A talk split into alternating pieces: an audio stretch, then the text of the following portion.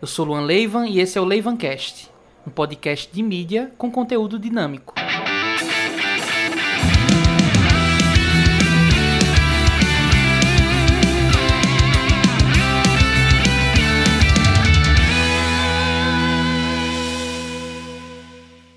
E aí, galera, tô hoje aqui com um convidado mais que especial. O cara detona nos vídeos, viu? E aí, Iago, se apresenta aí pra galera. Fala aí. Fala, galera. Eu me chamo Iago Cordeiro. Estou no mercado há pouco mais de dois anos. Uh, atualmente eu sou, sou editor de uma On First produtora lá de Connecticut, nos Estados Unidos, sou editor de casamento também. E, claro, né, sou produtor visual aqui da, da, do Sertão, aqui de Arco Verde. É, faço de tudo, casamento, aniversário infantil, institucional, doc, videoclipe, o famoso guerrilha. É, o guerrilha. E estou aqui, estou aqui conosco para falar de muita coisa, inclusive uma coisa que eu amo de coração, que é falar sobre colorimetria, né? Exatamente. É, na verdade, eu acho que eu que eu lembro um pouco de quando tu estava começando. Na verdade, pessoal, a gente não se conhece pessoalmente. É incrível como a gente pois a é. gente mora, sei lá, acho que 200 quilômetros de distância. Não é nem essa distância toda, Nem- mas Nada, é 120, eu acho. é pouco, né? É, mas é a correria do dia a dia nunca deixa a gente trabalhar junto. Mas aí, enfim, quando voltar os trabalhos depois dessa quarentena, né? Quem sabe a gente já não vai para uma reunião presencial para fazer um trabalho junto, pô. É muita vontade Pois de é, fazer. né? Tá, tá me devendo. É, e aí, Iago já tinha falado comigo no Instagram, a gente já tinha trocado muita, muito conhecimento. Desde, acho que, assim, eu, eu sou pré-histórico na área, né? Tu- como tu já sabe, eu sou pré-histórico na área, mas tu já vem dessa linhagem mais nova e eu acompanhei o crescimento, assim, evo- evoluiu demais da conta mesmo, demais da conta. Hoje tá aí detonando nos trabalhos, fazendo muito sucesso também na internet, porque hoje gerar conteúdo de vídeo ganhou um peso que não tinha antigamente, sabe? Hoje quem gera conteúdo de vídeo é, é olhado como estrela mesmo, sabe? Não sei se tu percebe isso. É, é, é, eu percebo porque é, acho que é, é- é o que é o que eu digo, né? No, no workshop que eu vou promover depois que isso tudo passar, uma um um dos primeiros das primeiras lâminas né, do, do, do meu workshop, eu já faço a, a, a, a, a, a distinção do que é vídeo e do que é, do que é filme, né? Eu não, eu não gosto, é porque a- o linguajar, né? O leigo, o cliente está acostumado a falar vídeo, ah, tu faz vídeo, tu faz. Uhum. Ma- Mas eu sempre bato na tecla em explicar que a gente não.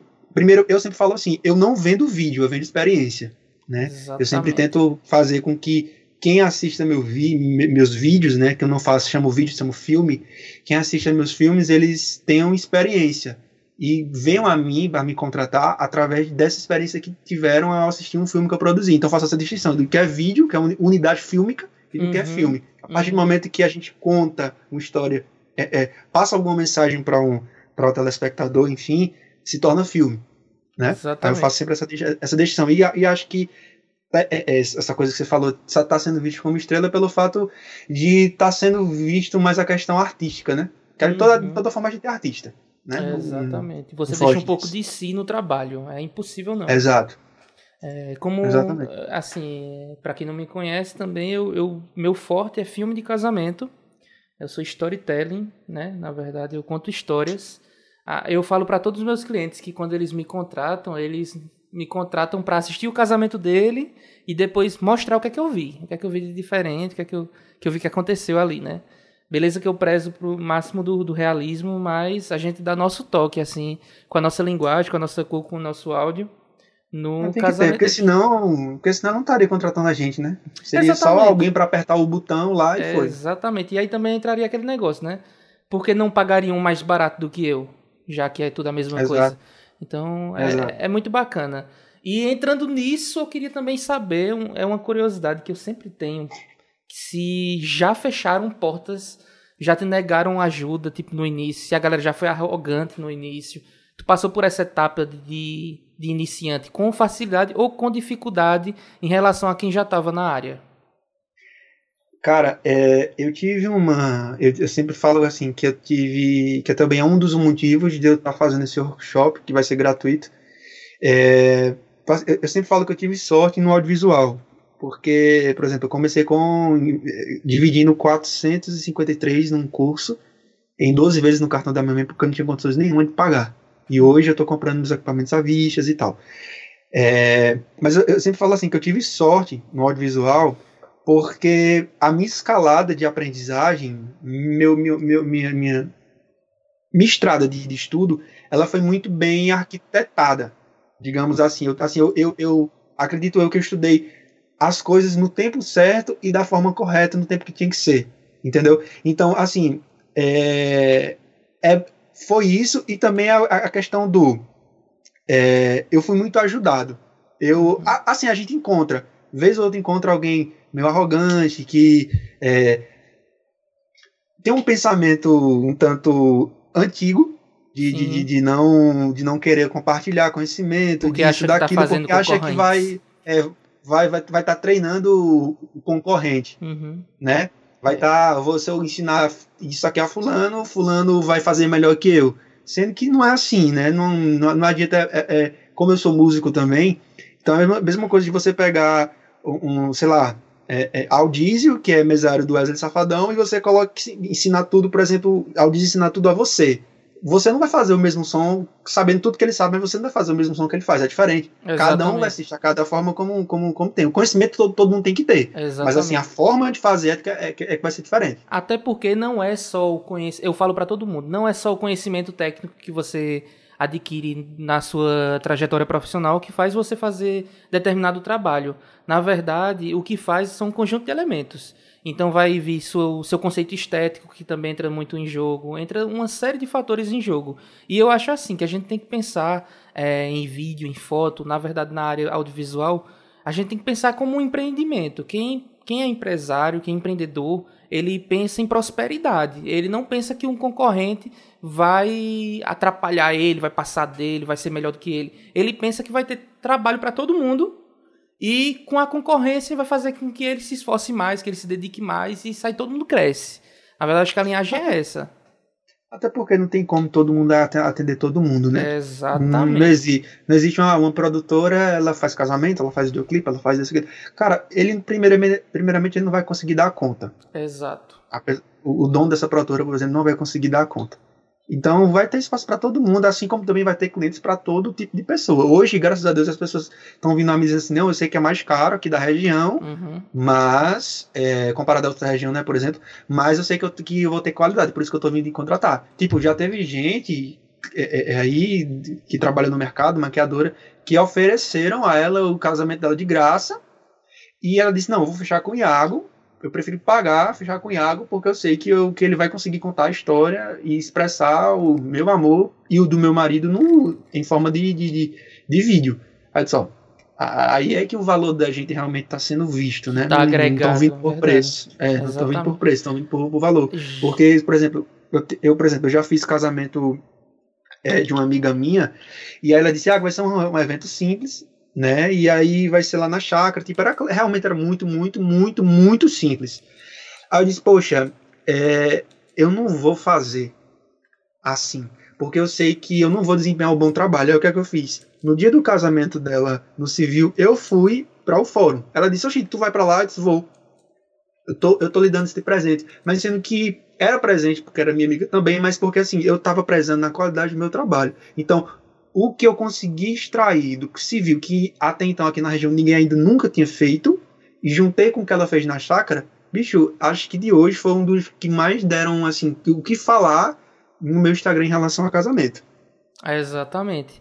E é como o Érico Rocha diz: quem vem por preço, por preço vai embora. Quem vem por valor, é. fica.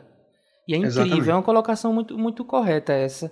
Na verdade, eu acho que, independente do trabalho, é, vai ter um público específico. E aí, se você atender aquele público, o público ele vai tentar negociar preço, claro. É comum alguém querer negociar com você, eu não acho nada errado nisso.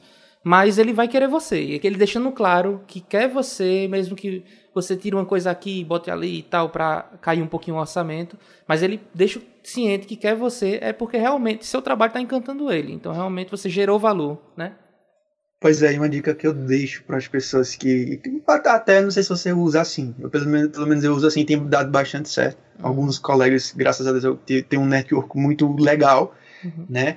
E eu sempre falo assim, cara, quando você for dar desconto, você não fala, sei lá, 1.500 e você vai estar tá fazendo por 1.400. Não fale que você vai fazer por 1.400. Diga, uhum. olha, estou lhe dando um desconto em porcentagem de tal. Porque o, o, o, o, o consumidor está acostumado a levar desconto de 10 a 5%. Aí se você toda vez já, sei lá, é 1.500 e você fez por 1.300, ele vai achar que você deu um desconto de 5%, de 10%. Quando você mostra, ah, foi um desconto, sei lá, de 20, de 25, de 14, ele vê que passou da margem dos 10, que já estão acostumados, e aí já, bicho, eu já consegui fechar muita coisa com, com essa mudança de, de, de de abordagem, em vez de falar, ó, oh, vou tirar 300 reais, 200 reais, vou investir 1.500 fazer por 1.300, não, eu vou tirar X% Exatamente. e o valor vai ser esse. É, eu já faço isso há algum tempo, verdade. mas na verdade a minha estratégia de, de venda, é, já fugindo um pouquinho do assunto, mas eu não costumo tirar, eu não costumo dar mais desconto, é, geralmente eu, quando o cliente pede assim, não tem como cair isso não, eu disse, não, vamos fazer assim, vamos tirar um elemento do pacote, e aí eu tiro um elemento é. do pacote, é, é, importante frisar, que eu tiro um elemento do pacote que eu vou conseguir vender depois. Então é engraçado, porque, pronto, é, tá aí também para quem quem me acompanha, né? Eu fiz um, eu tenho um pacote que ele tem curta-metragem, por exemplo, do casamento, e eu tenho um com longa-metragem, que nem todo mundo faz ainda, eu curto muito. Ainda a ideia do, do longa-metragem, tendo em vista que casamento também é longo prazo, né? Então, daqui a 20 anos, é, a pessoa quer um detalhezinho maior. Eu penso muito assim, e eu vendo muito isso. Aí teve um cliente que ele comprou o curta-metragem, ele disse, mas isso aqui você pode comprar depois. Aí ele, beleza. Aí na hora de editar, eu sempre acho mais fácil editar o longa-metragem primeiro e montar o curta-metragem depois que eu editei o longa-metragem. Porque se eu precisar fazer o longa-metragem depois, eu vou ter que começar tudo do zero. Aí não teve outro, eu editei o longa-metragem desse casal que não pagou pelo longa-metragem e fiz o curta. E aí, quando eu mandei o curta para eles, que é o que eles têm por direito, ele já fez assim, ó, segura as minhas imagens aí, que daqui pro final do ano eu vou querer um longa, viu? Segura aí. Aí eu só esperar pro final do ano agora para fazer a venda do longa que já tá pronto, entendeu? Aí é a uhum. sacada, tipo, se você às vezes você, o cliente não quer desconto, ele quer uma redução no preço, porque, enfim, ele tem muita coisa para pagar, coisa do tipo. E aí você consegue tirar algo é, do momento da venda e você conseguir vender depois. Se você fez um trabalho bacana, você vai conseguir vender bastante coisa depois. Isso é algo que fotógrafo, principalmente, vende muito, que é foto extra, né? O fotógrafo dá um descontinho uhum. aqui, dá um descontinho ali, em porcentagem. É, foto, foto, foto, nunca, o pessoal nunca vai ficar satisfeito, sempre vai querer aquela, é, vai querer essa, vai ter como essa, essa. Aí nunca acaba no final pegando mais, sei lá, 100, 200 fotos a mais. É, exatamente. Tem um amigo meu que ele falou que tem cliente que chega, ele tem que quitar tudo com ele até o dia do casamento, e ele disse que depois do casamento ele consegue vender, é, às vezes, o dobro do pacote. O dobro. Então, se um pacote foi 4, 5, 6 mil, ele vende 10, 12 no final. E é incrível, né? O poder de venda do cara também é, é massa. Sim, sim. Sim, é sim, sim. Massa. A direção que ele dá pra. pra é, a, a, persuasão, né? Que acaba sendo também uma, uma coisa mais. É, é, venda, né? É a, gente, a gente também não é, não é, aquela, não é aquela coisa que muita gente às vezes acha que pensa também de você, acho que não, mas eu ainda assim, por estar começando, né? Tá engatinhando ainda no mercado, de pensar que você, sei lá, tá tentando se aproveitar para tirar vantagem, né? Mas quando vê que não, aí já muda e já, já quer comprar. Exatamente. Mas vamos continuar. É, nossa, tem muita coisa, tem muita, muita pergunta aqui para extrair de tu aqui até. A rocha. É.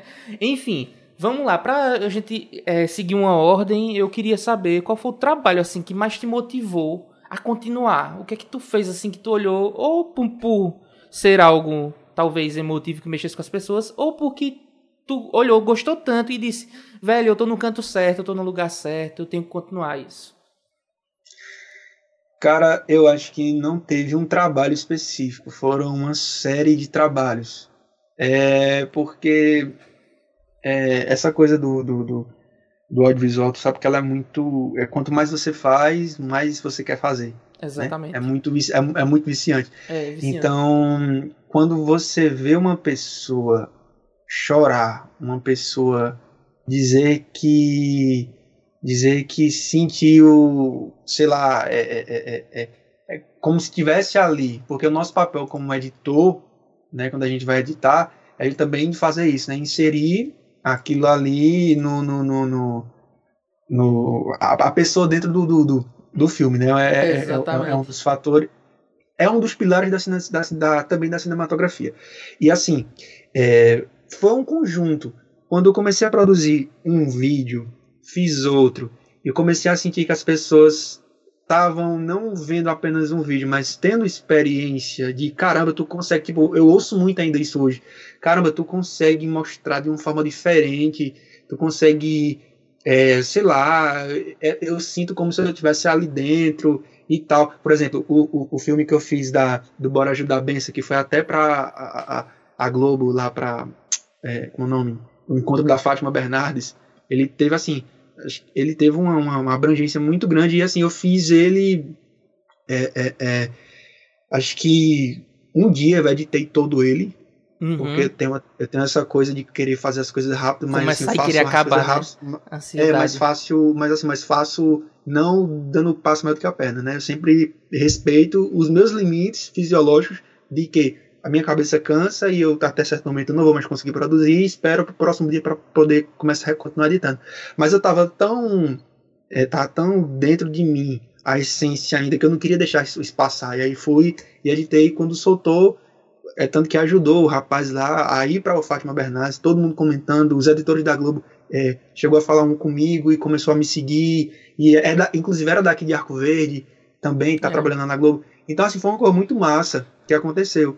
E como disse, são foram vários vários vídeos, vários filmes que você vai produzindo, você vai ouvindo uma coisa, isso vai te impulsionando e aí quando você é, é, e eu acho que quando você diz assim, não, é isso que eu quero, é quando você se toca que você está feliz e que você está com dinheiro. Mas por que você está com dinheiro? Porque o dinheiro se tornou consequência, consequência. do que você está fazendo. É o que eu falo a todo Sacou? mundo. Fala todo mundo isso, que o dinheiro é consequência que você não pode pensar no dinheiro no início, porque não tem dinheiro no início, assim, início, início mesmo. É mais sofrência do que dinheiro, mas você vai tendo tanto prazer em fazer aquilo. Quando você vê o dinheiro entrando, você, meu irmão, isso é tão bom, Bicho, tem dinheiro. Tu sabe, é... e é tipo assim, tu sabe o que é tu viver numa. Você também. É, é, é, é disso que a gente já conversou sobre isso. Mas você ser. A gente vive hoje é, é, é regrado ao quê? A passar, terminar o ensino médio, passar no Enem, entrar na faculdade, terminar, passar no concurso público, casar e ter filho. Só que não existe, não existe, só esse, não existe só esse, só esse caminho, né? Então, tipo, eu vinha disso já, já vinha dessa, dessa, de, de, desse, dessa doutrina, e aí quando você se vê feliz, satisfeito, que dinheiro é apenas consequência. Eu, eu vejo muito isso na faculdade, faço administração, muita empresa, muito eh, colaborador, saindo de empresas que ganhavam rios de dinheiro para empresas que se sentiam melhor profissionalmente e para ganhar pouco. Então, a felicidade, no final das contas, é o que realmente importa, é o que realmente vale. Então, você vê um cara que teve, teve essa doutrina. Nunca, bicho, eu nunca imaginei ver na minha conta mais de 10 mil reais. Uhum. E quando eu vejo assim, ver esse valor lá hoje e, e, e, e, fruto do meu trabalho, eu estar feliz por isso, bicho, é você é dizer, não, realmente é assim, é, você, assim, sabe, sabe, sabe você é, é, sonhar em comprar coisas que você, caramba, um dia, quando é que eu vou poder comprar isso? E hoje você poder comprar. Exato. Hoje, hoje você dizer assim, não, hoje eu posso comprar e hoje eu quero comprar e se eu quiser eu compro. E não é uma. Eu, eu sempre achei também esse, esse método que eu não queria uma vida de viver de segunda a sexta, pensando no final de semana para tomar cerveja e dormir no domingo com aquela angústia de ter que começar tudo de novo, sabe? E aí é horrível, eu, eu, eu já vivi assim, inclusive, porque eu já trabalhei em empresas e eu já tive minha vida de universitário, fiz administração também, não concluí, fiz contabilidade, não concluí. E aí eu sentia, sabe, que aquela angústia de domingo, eu ficava, poxa, amanhã é segunda, eu detestava segunda-feira, falava pra todo mundo, nossa, eu odeio segunda-feira. E hoje é um dos dias da semana que eu mais gosto, porque na segunda-feira é quando eu começo meu plano de ação pra semana inteira.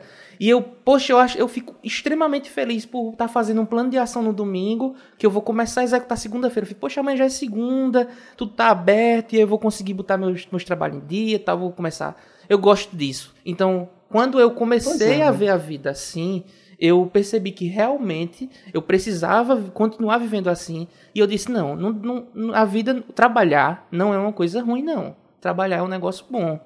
você tem que gostar do que trabalha. Porque quanto é, mais você gosta. se as pessoas fizessem mais o que elas gostam, o mundo seria bem melhor. Exatamente. Hoje eu trabalho, claro, tenho o meu valor, porque eu sei o quanto eu investi, o quanto tempo eu investi também. Não é só é, equipamento que a gente compra. E você sabe muito bem disso, você que investiu em, em fim dos cursos. Mas é, hoje eu, eu passo pro meu cliente o tempo todo que eu tenho muita vontade de fazer o evento dele. Não é porque é a grana dele, não. Eu não vou pegar a grana dele e, e fazer cumprir um, um contrato, não. Na verdade, para mim isso é o de menos. Eu acho que eu quero estar tá ali no meio da história deles e no final, quando eu edito, sofro, ralo tal, edito e entrego eles, poxa, vivi de novo um momento, que bom que você fez parte e tal. Isso me motiva. É um dos grandes motivos. Eu canso eu canso de fazer isso ainda hoje. Às vezes o dinheiro, o, o dinheiro não, é, não, vale nem a pena, mas é a vontade de você chegar lá, contar a história e, e, e, e, tipo, não é, não é que não vale a pena, mas pelo menos qual cobram parte dos. Você vai ter quase, quase nada de lucro. Mas só o fato de você estar tá feliz produzindo uhum. aquilo, tendo aquele material, bicho, é, assim, é, é, é, é impagável. E aí é que entra realmente o amor à profissão que você, no caso eu, acabei descobrindo. Exatamente. E que, assim, muitas pessoas têm medo de começar porque vê um tio, um, vê um pai, vê uma. Às vezes a mãe. Que eu não culpo eles, porque foram, foi outra ideia na, na época, né? Foi outra cultura. Mas eles chegam e dizem: olha, não, não vale a pena isso não, vai estudar para fazer uma faculdade e ter um ah, emprego, um cara. concurso. Isso aí né, isso é brincadeira, isso. isso. isso. é brincadeira, isso aí é para você fazer por lazer. Quem já viu ganhar vida com isso? É, eu é. vi muito isso na, na, na, banda, né? Na banda quando eu fui trabalhar com o Gabriel Diniz, uhum. eu ouvi muito isso, da, assim, ah, mas isso aí não, não dá futuro, isso aí não sei o quê. É, primeiramente explica aí, porque eu acho que a galera tem muita gente que não sabe, mas explica aí como foi essa, essa etapa que tu trabalhou também com o Gabriel Diniz. Foi assim, foi um momento ímpar, né? Não, mas tu é cantor, né? Eu... Pra galera saber. Oi? Pra galera ter um norte assim que tu fazia. O que tu fazia na banda também. Eu, faz, eu era back vocal. Eu conheci Barbosa e Jobinho, quando é que eram, que eram backs dele, é, em Serra Talhada, fazer parte aqui de uma banda da cidade. E eu gostei muito da forma como eles faziam e criei contato, amizade e tal. E a partir deles eu comecei a estudar. Então, todo CD que saía de Gabriel, eu ficava estudando a, a, a tônica, a terça, a quinta, para poder aprender a dinâmica, tudo como eles faziam, para aplicar na banda que eu estava. E aí, automaticamente, eu acho que desde 2015 para cá, todas as músicas que você tocar, pode ter certeza que eu vou saber. Conhece tudo. Toda, né? a, todas as linhas e todos os arranjos de, de, de back. De 2015 pra cá. É, é sério, todos os CDs de Gabriel pode me dar. Se, se, ah, vamos gravar no estúdio. Me, me, me dê todos os CDs de 2015 até hoje, que eu consigo fazer todos os arranjos tranquilo. Porque eu já estudava isso. Então, quando eu recebi a meio, a, meio que o terceiro convite para ir para lá, eu larguei, assim, larguei entre aspas, pode falar. Mas é, é, é fui ver esse sonho. Não era uma coisa que eu queria, viver de música, porque meu pai já, já foi músico, meu pai cantava também. E eu sabia, eu nunca entendi o porquê que nem ele nem minha mãe me apoiavam nessa parte. Depois que eu comecei a trabalhar, eu vi o porquê que eles não me apoiavam, porque eles tinham medo, porque assim, é um, é um trabalho pesado, você abdica de muita coisa e tal. E assim, muito gratificante, porque é, eu muita gente, muito profissional da área na época que eu entrei, ficou, quem é esse cara? Porque, bicho, era foi praticamente minha segunda banda, Gabriel Diniz, entendeu? E no primeiro show que eu, que eu terminei, o Mesário chegou lá e disse, poxa, bicho, eu substituí Jobinho na época, que tava se afastando, e aí ele disse, cara, é, era mesmo que eu tava vendo, ouvir Jobinho aí, ainda na banda, então eu senti que realmente ali eu tava na banda, assim, assim, de, de tudo, né? É tanto que na hora de passar uma música no, no quarto, a gente só passou metade de uma música e Barbosa disse: Não, você já tá pronto. Precisa de nada mais não. E aí no terceiro show, Gabriel disse: Você tá dentro. Foi muito, foi muito assim, sabe? Foi muito, foi muito massa a nossa experiência, porque eu gosto muito do pagode da Bahia, gostava do forró e Gabriel juntava essas duas coisas. Então, bicho, assim, eu tava em casa. Exatamente. A, a, a, banda, o sentimento, a, a, cultura organizacional da empresa, da banda, era, era único, velho. Assim, é, pode parecer clichê, claro que nunca vai existir, mas assim, como a banda, quem passou por lá, quem passou pela banda sabe, e, e, e é muito provável disso. Nunca, nunca, jamais vai existir uma banda como aquela, tanto de musicalidade, como de equipe, como de união, como de família, como foi Gabriel, e também sem falar na pessoa do Gabriel, que tive a oportunidade de conhecer como pessoa e como artista. Não que ele fosse diferente, mas que é, tudo que ele, depois que ele morreu, tudo que falaram, ele era tudo aquele e, e o quíntuplo, dez vezes mais. É, eu foi muito, fiquei foi muito triste massa. pra cacete na época, eu lembro da notícia. Na verdade, eu ainda fico, né? Quando eu escuto música, quando eu vejo na televisão, eu ainda fico triste, porque era um cara contagiante, a energia do cara no palco fora. Eu também já tinha feito gravações e ele tava e tal, a gente já tinha tido um contato. Não conhecia ele como tu conheceu, porque tu trabalhou. Mas eu era muito fã do cara, enfim. Eu tava muito, muito assim, muito ansioso para que chegasse logo o São João, porque eu tava até dizendo a todo mundo, bicho, vai ser o melhor trabalho que eu vou fazer da minha vida. Porque, bicho, eu ia estar tá em casa. Tá? Ia, Gabriel ia tocar aqui no São João de Arco Verde e eu ia estar tá em casa. Então, bicho, eu podia fazer o que eu quisesse na, na, no palco, do que eu quisesse eu podia fazer. Então, bicho, eu disse, olha, vai ser o melhor vídeo que eu já vou que eu já fiz na minha vida. Esse vídeo vai parar Arco Verde. Eu falava isso. Eu vou fazer um vídeo do caramba. Aí. É, é, e também a, a, saudade que tava do pessoal de rever os meninos e tal. Aí, infelizmente, isso aconteceu. Ah, não, vou mentir, ainda passei uns meses sem acreditar. Uhum. Né? Assim, como é quando a gente perde um ente querido, a gente fica meio que. Mas assim, você vê um, um cara que tem um potencial, um coração gigantesco e tal, no auge da carreira e acaba morrendo, é, é até mesmo que eu não conhecia, sentiu e ficou triste, né? Exatamente. Mas vamos lá, voltando para o nosso assunto. É, só para amarrar esse, esse, pedacinho aí, então, se você que está ouvindo esse vídeo está começando na área e tem muitas pessoas desmotivando, bote na balança que também tem muitas pessoas para lhe motivar. Muitas pessoas que vivem disso, eu vivo exclusivamente de vídeo, acho que, não sei se Iago sim, mas...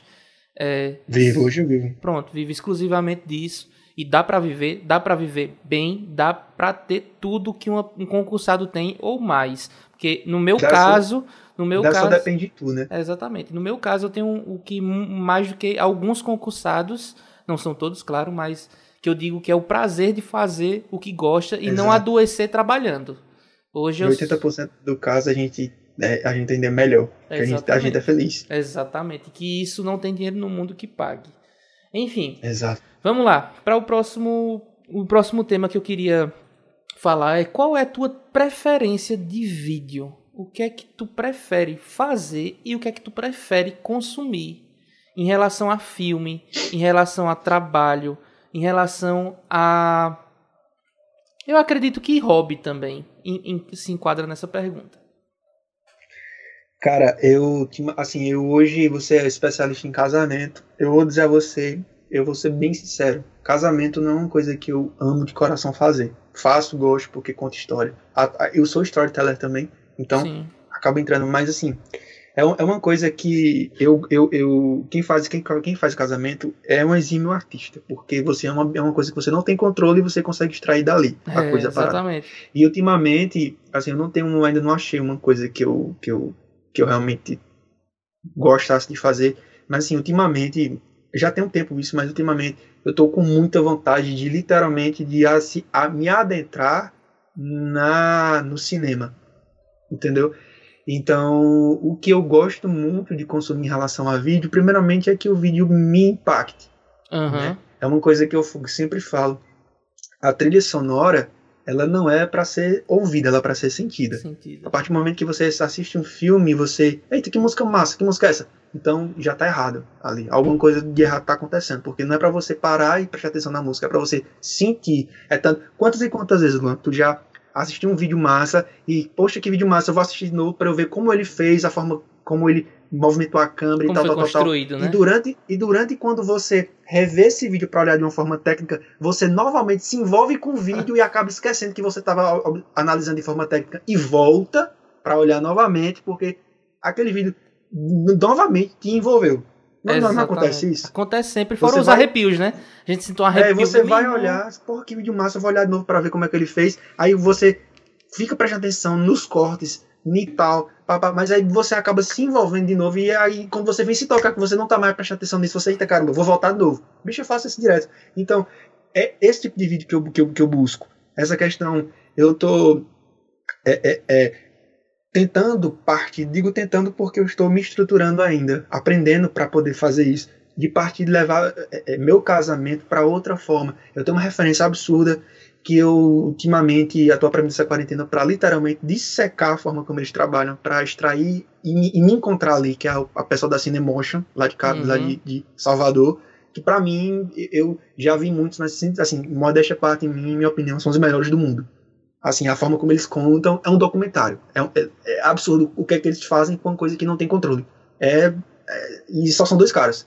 E aí, é, eu gosto desse tipo de coisa, de vídeo que me impacte, que passe alguma coisa, independente seja bem produzido, mal produzido, tudo é tudo é como você faz, tudo é como você faz. E o equipamento ajuda, mas também acaba sendo uma um apetrecho, um acessório. Exatamente. Quantos e quantos vídeos bons você já viu aí? Tipo, o pessoal falava, ah, mas o, o, o, o a 6000 não é boa, ah, mas o, o Spark não é bom. Eu sempre dizia, velho, vá olhar os vídeos de Luan Leiva, olha. Olha Era Spark a 6 mil na época mesmo. Aí, e, e, eu digo, olha, e é um cara que não é tão nerd como eu em relação a, a, equipamento, a cor. Ele é muito intuitivo, é muito dele do sentimento, ele sabe, conhece, conhece muito bem o equipamento dele, mas ele é tipo um amigo meu também é de Caruaru, ele é, conhece muito bem o equipamento dele, não sabe tanta teoria técnica e tal, mas ele consegue extrair um bom material porque ele conhece a coisa. Assim, é, é, acaba sendo um misto. Você falava, olha, veja os vídeos de Luan. Aí me diga, poxa, foi o quê? Com a 7.3, com não sei o que. Não, foi com a 6300 e com a, uma, um Spark. Caramba, Jeff Dutra, não sei hoje, mas há um tempo atrás o bicho ainda usava Spark. Exatamente. E o bicho é formado em é. Nova York em cinematografia. Aí eu fico, é. e aí? Equipamento Exatamente. conta? Não.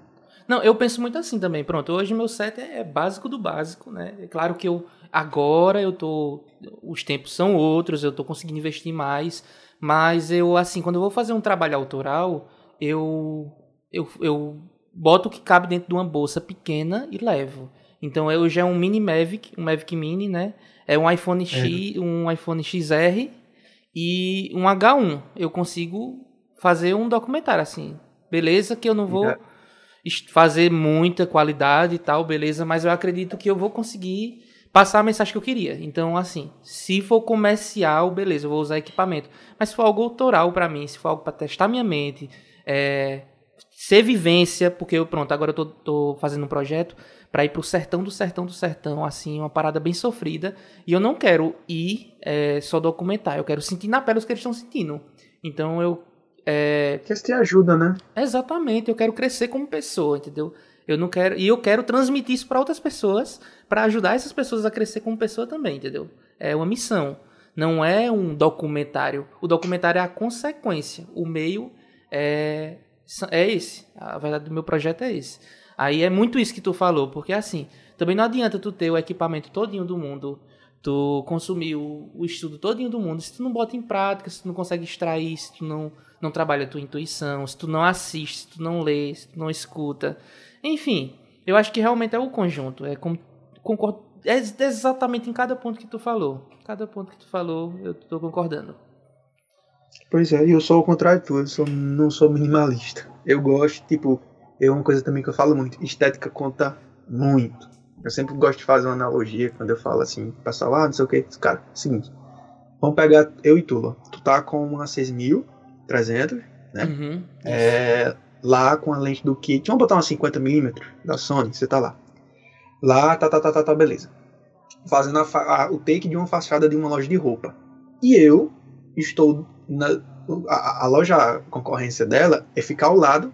E uhum. eu estou uhum. também do, do, do, do fazendo um take da fachada, só que com uma A73 com gripe Tô com a 1835 com parasol, que ela já fica grande. É. Tô com top handle, tô com monitor, tô com assistente, tô fardado, tô com um bocado de coisa. Quem passar pela frente da loja, ela vai dizer que ela vai achar que o leigo, né, o cliente, vai passar e vai achar quem é mais profissional. Eu, e você, você, vamos supor que eu comecei hoje e você já tem, sei lá, 20 anos no mercado. Uhum. A pessoa que passar, ela vai achar quem é mais profissional. É, não viu o trabalho, você, é, exatamente. Sem ver o trabalho, você, claro, porque tá com tanque de guerra na mão. Exatamente, exatamente. Então eu, eu já sou, por isso que eu disse, eu sou ao contrário de tu, não pelo fato disso também, porque eu gosto de coisa grande, eu gosto de. Eu, eu, eu acho massa. É, é acho eu bonito, né? Aquele assim. negócio do cinema e tal, né? Aquele negócio é, bem. Ó, tá vendo aí o cinema, o cinema já também, tá vendo? É, Mas é porque assim, é porque eu gosto, eu acho massa, eu, eu me sinto bem. E de outra forma também, o cliente, uma coisa que um, um, um colega meu me falou, o tio MP, é, a gente tava conversando sobre isso, eles, bicho, o cliente acaba gostando. Tipo, o Kleber, que é meu chefe, que a gente trabalha junto, ele disse, bicho, eu, ele, comprou um, um grip da Tilta, comprou monitor, ele tem meio que o, quase o setup parecido com o meu, só que ele usa GH5. A, lá em Nova York, se em Nova York a galera contrata por também coisa estética, quem dirá em Arco Verde? É em todo lugar, velho. É em todo lugar, estética conta muito. Mas por que, que eu gosto? Mas também eu não, eu não compro equipamento grandão, que tal, tal, tal, que vai me atrapalhar. Se eu puder comprar um equipamento grandão, mas que dê para desempenhar meu trabalho e que eu não tenha nem dificuldade de logística, nem de tal, tal, tal, tal, tal, tô comprando. Porque eu também não vou estar sendo burro de estar tá comprando, né? É comprar um equipamento é, também que lhe é ajude é de, de, toda maneira, né? Também não é comprar Exatamente. por comprar. Claro, cada, cada um, um grip, um, uma lente grande, uma câmera full frame feito que tu tem, é, um Ronin eles são grandes, mas eles são bons. Sobretudo é uma dica grande. Não, ele Exatamente. não está comprando o equipamento porque é grande e é robusto para aparecer, não. É... Tudo agrega Olha, aí... imensamente no trabalho. Aí, aí, você disse assim, ah, então tem coisa que tu, no teu, no teu, no teu setup, tem coisa que tu tem que é, é, é, de, é de só por status, de, de grandiosidade. Não, tudo que eu tenho é, é para usar. Meu grip, é, uso ele por dois motivos. Três, na verdade. Primeiro, porque ele dá mais peso à câmera mais peso, o Ronin consegue ter uma estabilidade maior. É, eu consigo colocar um grip de madeira aqui e consigo colocar o top handle.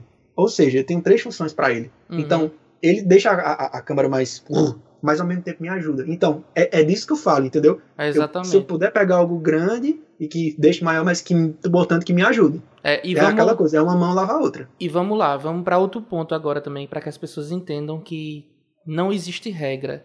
No meu caso, equipamento menor, na maioria das vezes me agrega, porque eu, eu meu, meu foco é casamento. Eu estou no making off. A maioria das imagens que você vê que as pessoas não perceberam que, que estavam sendo filmadas é porque realmente não pareciam que elas estavam sendo filmadas. Eu estava com uma câmerazinha no cantinho do, do talvez do, da parede, da cama, é, totalmente camuflado ali, com uma câmerazinha pequena e escondida perto de mim, no corpo. Nessa hora, é bom ter uma câmera pequena, ter um equipamento compacto. Nesse caso, Sim. é bom demais, porque eu consigo é, não intimidar as pessoas. E aí, talvez se eu tivesse com a 7S2, esse teu, todo o teu setup, é, para fazer mesmo, essa mesma parada, o, na hora que o pai olhasse pra noiva e olhasse para mim e fazia. Tá massa, viu, minha filha? Eu digo, eu é... digo isso que assusta porque o pessoal quando vai fazer, tipo, eu tava, essa semana passada eu tava gravando um vídeo aula, quando o pessoal vê o tamanho do equipamento, já, já não tem costume de câmera a, gente que não tem, quando a gente se senta pela, pela. Algumas vezes a gente fica meio que, caramba, hoje eu sei o que, é que o cliente passa. Porque não é fácil você chegar, depois você cria o costume, beleza, mas não é fácil você sentar em frente de uma câmera e chegar a, a falar. Não é.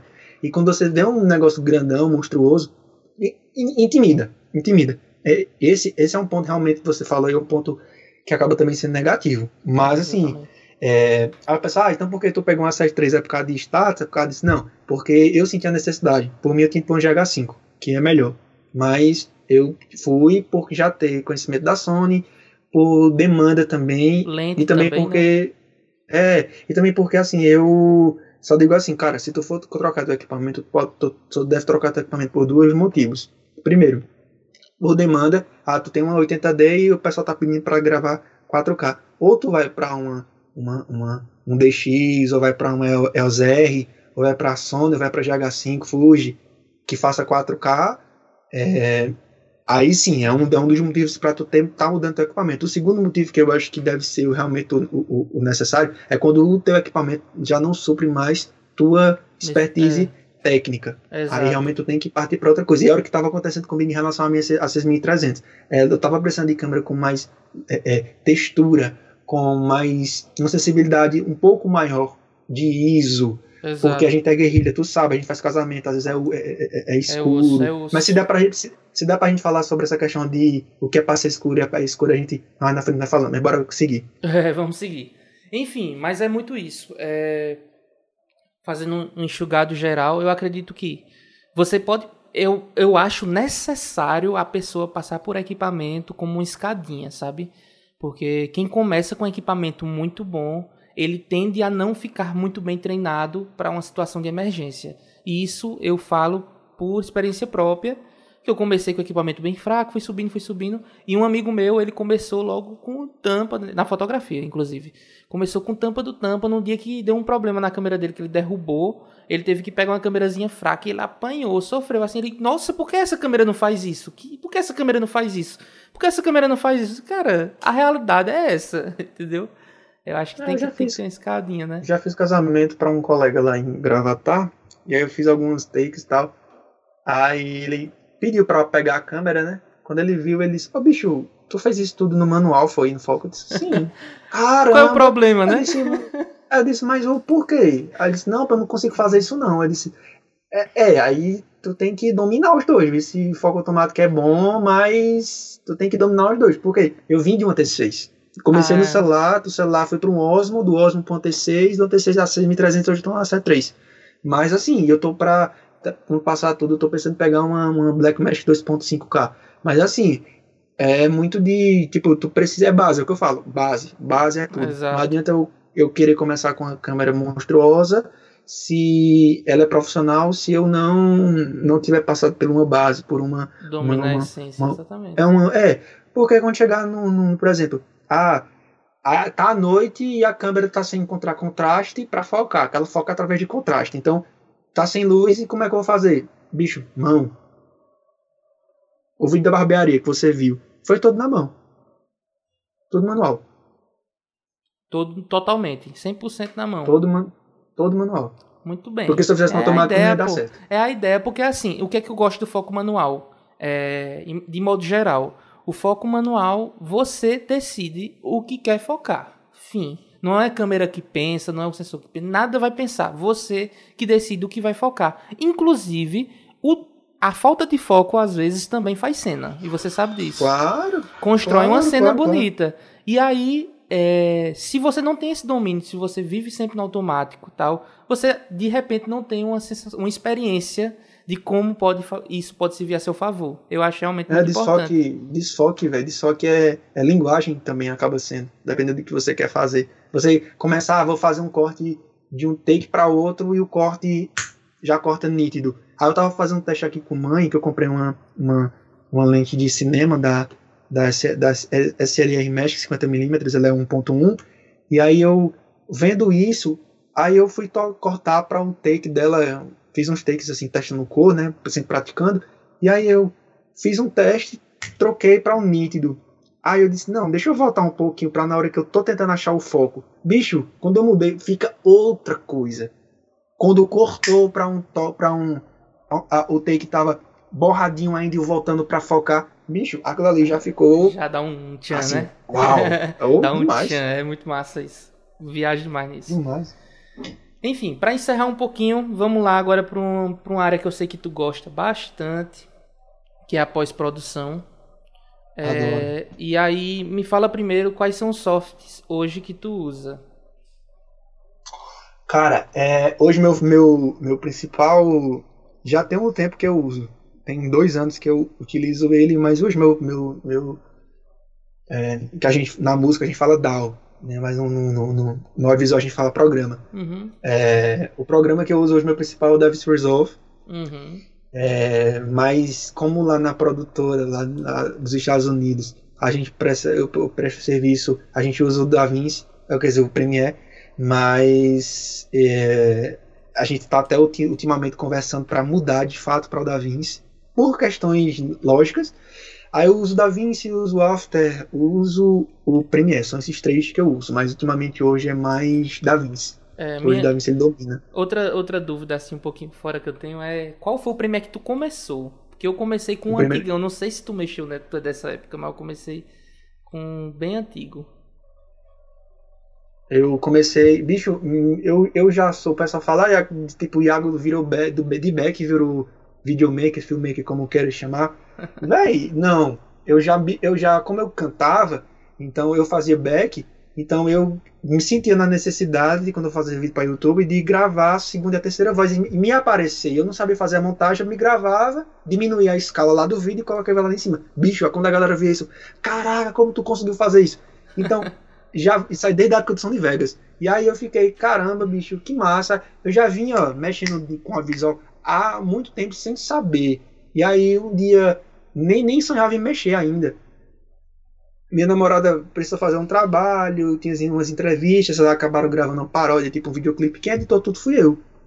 E editei assim, rápido. Já mexeu no Sony Vegas que o pessoal fala, ah, o Sony Vegas não é bom. Velho, é da é Sony. Um, é, um aplica é um programa e tanto, até hoje, é muito é da, bom. É da Sony. É porque ele não é Ah, popular, mas é da Sony. louco, Cara, é é. Sony. Muito bom. Aí eu comecei no, no, no, no- Vegas, aí do Vegas senti a necessidade de ter que ir pro, pro, pro Premiere por causa do Dynamic Link, e aí foi embora. Mas já Exatamente. mexi também no Movie Maker, mas era uma coisa muito. É sabe? pronto, eu, eu na época de escola, é, tudo que era que a gente poderia fazer vídeo, porque assim às vezes era facultativo, você pode fazer um paródia, pode fazer um vídeo, pode ser uma peça de teatro e tal. Aí eu sempre vídeo, vídeo, eu sempre gostei. E eu sempre era o cara que filmava, que participava do vídeo, né? Olha, tu vai fazer filmar assim, tal, aí lá aparecia a cena porque tinha que aparecer. Mas eu era o cara que editava, era o cara que fazia, botava a trilha e tal. Tinha até umas logomarcazinhas, aquelas logomarcas de paint, tá ligado? Negócio bem feioso. Ô, bicho, Mas eu editava. se eu te disser uma coisa que eu Hum. sempre tive curiosidade desde criança, e só hoje, mais de 20 anos depois, quase 20 anos depois, tenho 26, eu vim descobrir o que era quando eu me tornei profissional na área. Bicho, eu, às vezes eu tinha mania quando eu passava o filme na TV de olhar o filme de perto. E eu sentia que ficavam uns escadozinhos na, na, na, na, na, na, na tela, né? E eu ficava, Sim. será que o vídeo é feito assim? É, é, é o quê? Uns pontinhos que fica acendendo e piscando, apaga e acende, apaga e acende. E aí quando eu vim me profissionalizar na área, eu entendi que aquilo ali nada mais era que o grão que a Exato. galera coloca. Né, não, na verdade não coloca, né? Naquela É. época que eu assisti filme, os filmes eram gravados em, em Super 35, em rolo. Aham. Então, é, ah, quer dizer, rolo de 35, de 18 18 milímetros. E aí, esse grão já era original disso. Aí eu ficava, originário disso aí. Eu ficava, caramba, bicho, então eu já era curioso nessa época e não sabia. Exatamente. E outra coisa também que eu, quando era criança, é intuitivo.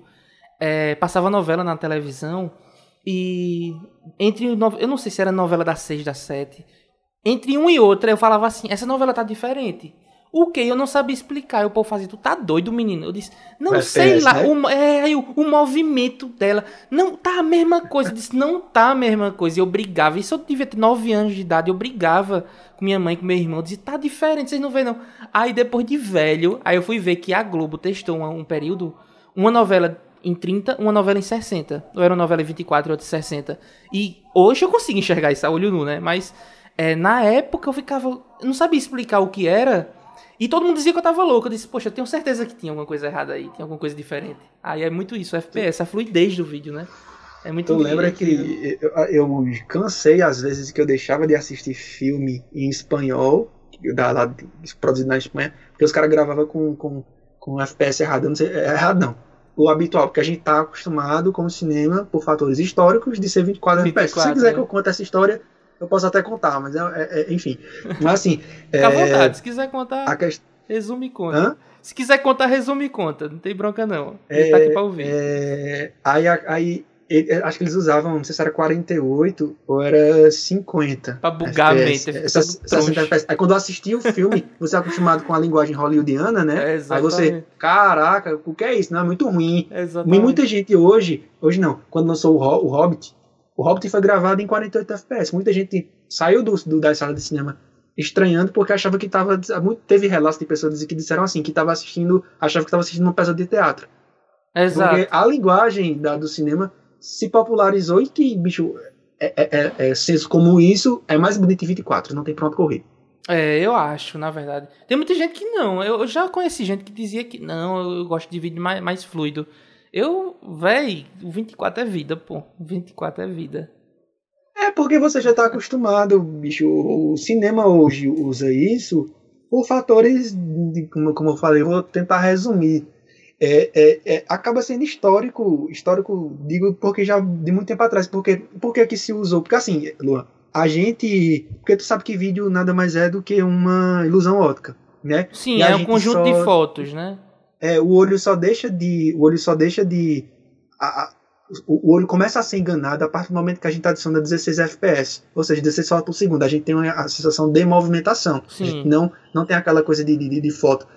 Então, antigamente, a galera é, é, isso também é, é o motivo de muitos filmes serem feitos em, em, em, muitos começos, os primeiros filmes serem de comédia, ficava um carinha lá na manivela, girando, e aí ficava variando entre 30 e 8 FPS. Aí ficava essa, às vezes muito rápido, às É, vezes às muito vezes devagar, muito devagar. rápido, devagar. Depende da mão, Aí- né? Aí fizeram, inventaram lá um motor que deixava rodando um FPS fixo de 16, mil, 16 FPS. Aí com o passar do tempo, por questões do motion blur, se chegou a dizer, não, são 24 tem, é, é, é o massa, porque fica um motion blur é, é real ao, ao nosso olho, o que a gente Uhum. vê na realidade, e também por questões de rolo, né? Porque ainda hoje rolo é muito, muito, muito caro, então era uma economia. Você gastar, tipo, é, era uma vez Hollywood, foi gravado todo em rolo. Bicho, foi um valor absurdo de rolo, porque o rolo é extremamente caro.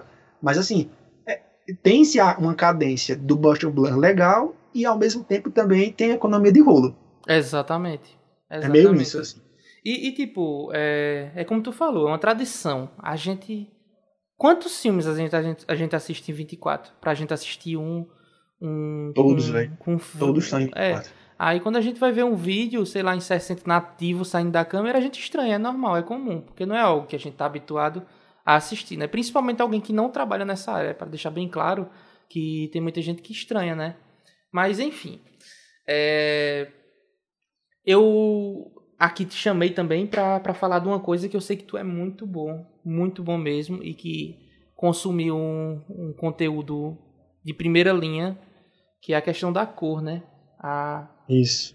a cor eu sei que é tua queridinha. Na verdade, hoje, se, se fosse pra escolher apenas um, um- um- uma subcategoria do vídeo, tu iria pra a parte da cor ou não? Cara, eu já, eu já me fiz essa pergunta, mas eu não sei se eu conseguiria ficar na cor, porque eu gosto de participar de tudo. Só gosto de participar da parte de roteiro.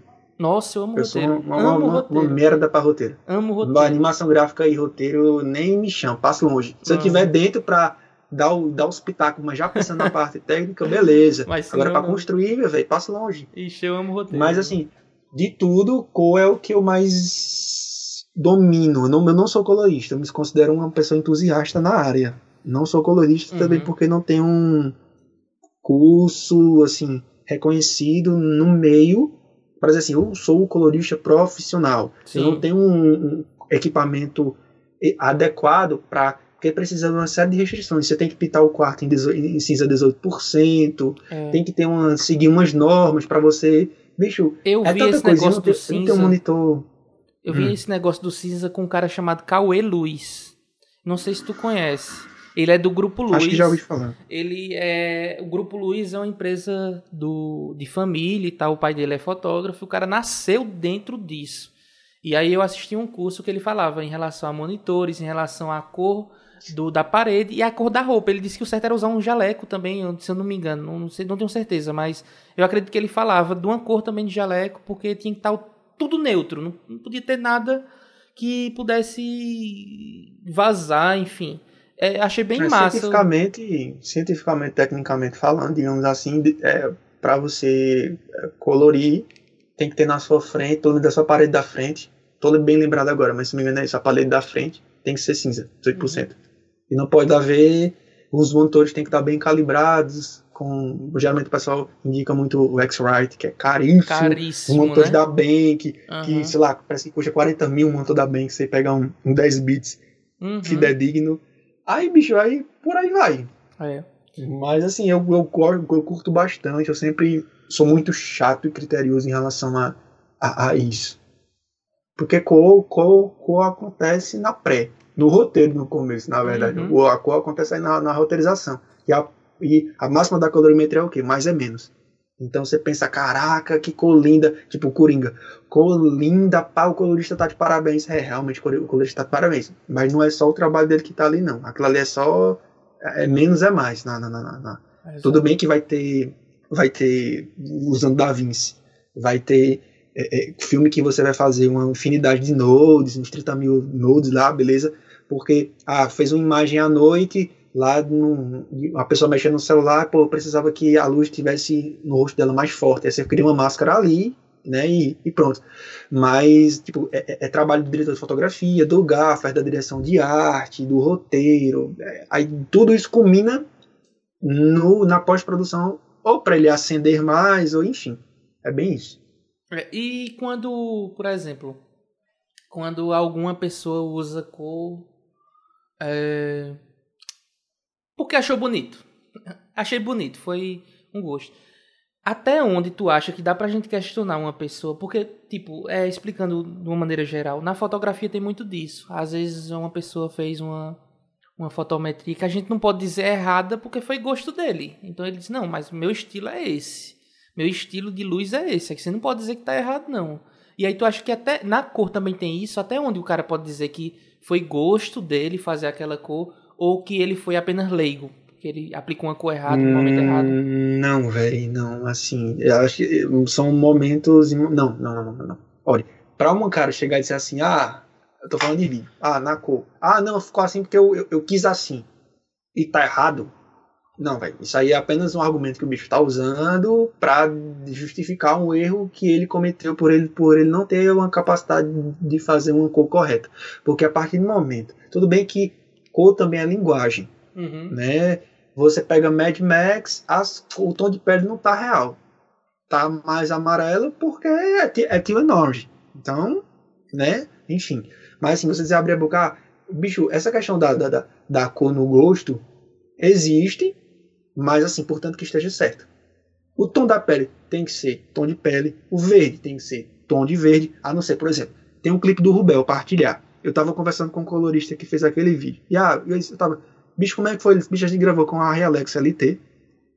É, o roteiro pedia para que fosse em, em um outono, só que no dia inventou de ficar nublado. Aí o bicho coloriu, não, não tinha o que fazer, né, em relação a nublado, mas as, as folhas não estavam, eles pediram para que ele deixasse a, aquela mais vermelhinha tal do outono. Sim. Como ele estava com uma, uma câmera de 14 bits, o bicho pegou e mudou. Ele tá errado? Não. A linguagem do no roteiro pedia que fosse isso, o vídeo pedia que fosse assim. Agora, eu chegar e chegar a fazer, tudo bem que também é, acaba também às vezes sendo, sendo questão de gosto, mas tem que ter uma justificativa para você chegar e mudar. Não adianta uhum. você querer, por exemplo, gravar um videoclipe à noite e, e ah, é, é, sei lá, uma festa à noite, ah, bicho, mas isso aqui tá, tá subexposto. Não, velho, é noite, noite é escuro, velho. Tu quer que o quê? Que seja é, Exatamente, tudo claro? é. O, o, o, que é para ser escuro vai ser escuro. Vai ser o que é para ser claro vai ser claro. E ponto. Pronto, é como eu uma vez eu isso logo no meu início de carreira para mim mesmo, né? Eu tava com um amigo e a gente discutiu porque ele foi fazer o color do meu vídeo de casamento, na época eu não, não manjava muito e ele no making off do noivo deixou bem verde, sabe? Bem bem verde assim, gritante, um color Aí eu, velho, tá feio. E, tipo, eu, eu, é como tu falou, eu sou muito intuitivo, entendeu? Eu disse, bicho, tá feio, tá feio. Verde, o que é que tem a ver verde? Não tinha nada verde lá. E a pele dele tá confundindo com pele, o verde tá entrando na pele, o cara tá parecendo. E aí a gente começou, não, mas tá bonito, tal, verde, não sei o que lá. Mano, é. não, você não vai me convencer, bicho. O cara. Aí eu comecei, o cara tá parecendo Shrek, pô, não sei o que lá. Foi bem engraçado, assim, né, no fim das histórias, porque eu tirei. Eu não, não, não deixei. Tipo, eu disse, véi eu posto cru, mas eu não deixo tão verde assim, do jeito que tá, não. Porque não rola, velho. Não rola. Eu, eu, eu participo do grupo Telegram do Monotosh, e aí teve um cara que publicou lá um vídeo. Ah, eu achei assim que ele publicou, a primeira coisa que eu falei, esse bichinho. Tá feia a pele, viu? Tá saturada demais. É, tá muito amarela. Aí ele pegou e falou: Eu gosto assim. Aí eu, bem, se você gosta, tudo bem, mas sabe que tecnicamente tá errado.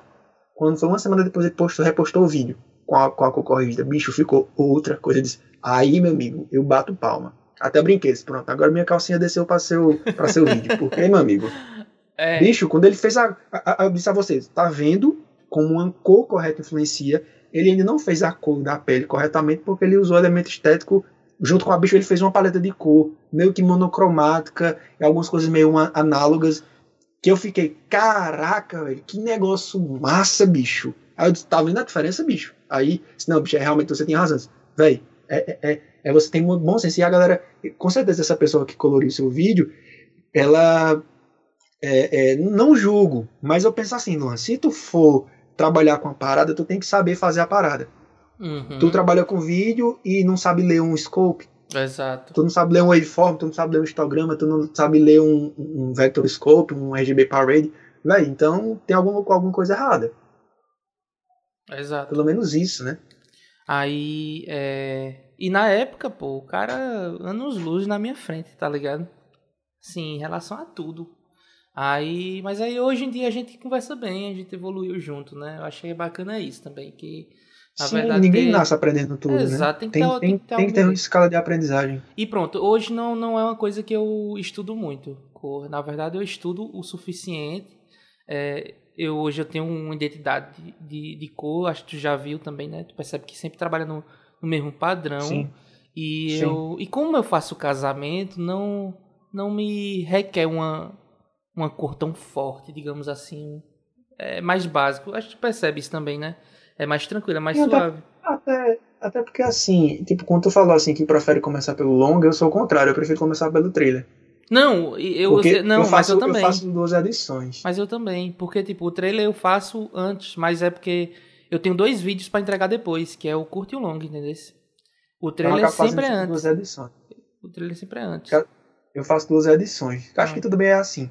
De, de tipo, começar o trailer, fazer aquela coisa linda, que é o que eles que é uma coisa que você me falou que eu nunca vou esquecer, que é o que faz eles faz eles chorarem e o que vende você. Uhum, exato. E quando chega na cerimônia, você vai usar aquelas imagens que você usou para começar o vídeo no, no trailer, mais algumas imagens que você não colocou, mas só queria editada de forma diferente, de uma forma mais mais completa. Tranquila. É, completa. É, né? mais tranquila, mas não precisa também ser aquela coisa extremamente artística, porque não tem necessidade. É literalmente você fazer algo bonito, mas não precisa ser a. a, a, a pelo menos eu, eu, eu, faço assim, eu não faço com a, toda a maestria que eu faria é, no trailer, exato. porque você tá perdendo energia, tempo velho, energia. Eu, é, e você vai estar tá reeditando uma coisa que você já editou, aí você fica. Hã? A cabeça buga. Exato. Pronto, eu também dedico meu esforço todo ao trailer que eu entrego antes. Aí depois eu vou fazer é, o segredinho aqui do, da minha edição rápida. Do, do, do, do de, eu, de eu conseguir entregar um casamento tão rápido, mesmo curto e longa. Eu faço os cortes separados. Primeiro, minha curadoria, que eu acho que as pessoas deveriam investir muito nisso. Que é separar. Tudo bem que eu não deleto arquivos antes de editar, mas eu separo, destricho em pastas. Não sei se tu edita casamento assim, mas eu trabalho com três ou quatro câmeras às vezes. E, tipo, se eu não fizesse isso, seria impossível de editar tão rápido. Eu pego cada câmera, é, eu separo making off, making off da noiva, making off do noivo, making off da noiva, decoração da cerimônia, decoração da recepção, saída do carro. Enfim, eu decropo o máximo possível e nas câmeras mesmo, na pasta câmera 1, câmera 2, câmera 3, só fica aquilo que vai ser sincronizado com o áudio, só. E aí isso vai pro plural. Enquanto isso tá indo pro plural, Todas as outras pastas já estão indo pro Premiere, que é o único software que eu uso hoje assim para editar mesmo. E lá eu já faço os cortes. Já tiro o que não presta, já tiro as imagens que não ficou legal, tal, deixo tudo direitinho. Porque na hora de construir uma linguagem, eu já tenho tudo filtrado, tudo no seu devido lugar, eu não preciso estar procurando lá. Eu sei que a noiva sai do carro em determinado momento, então tá naquela pasta. Entendesse? Isso me economiza um tempo imenso de, de, de edição. Imenso.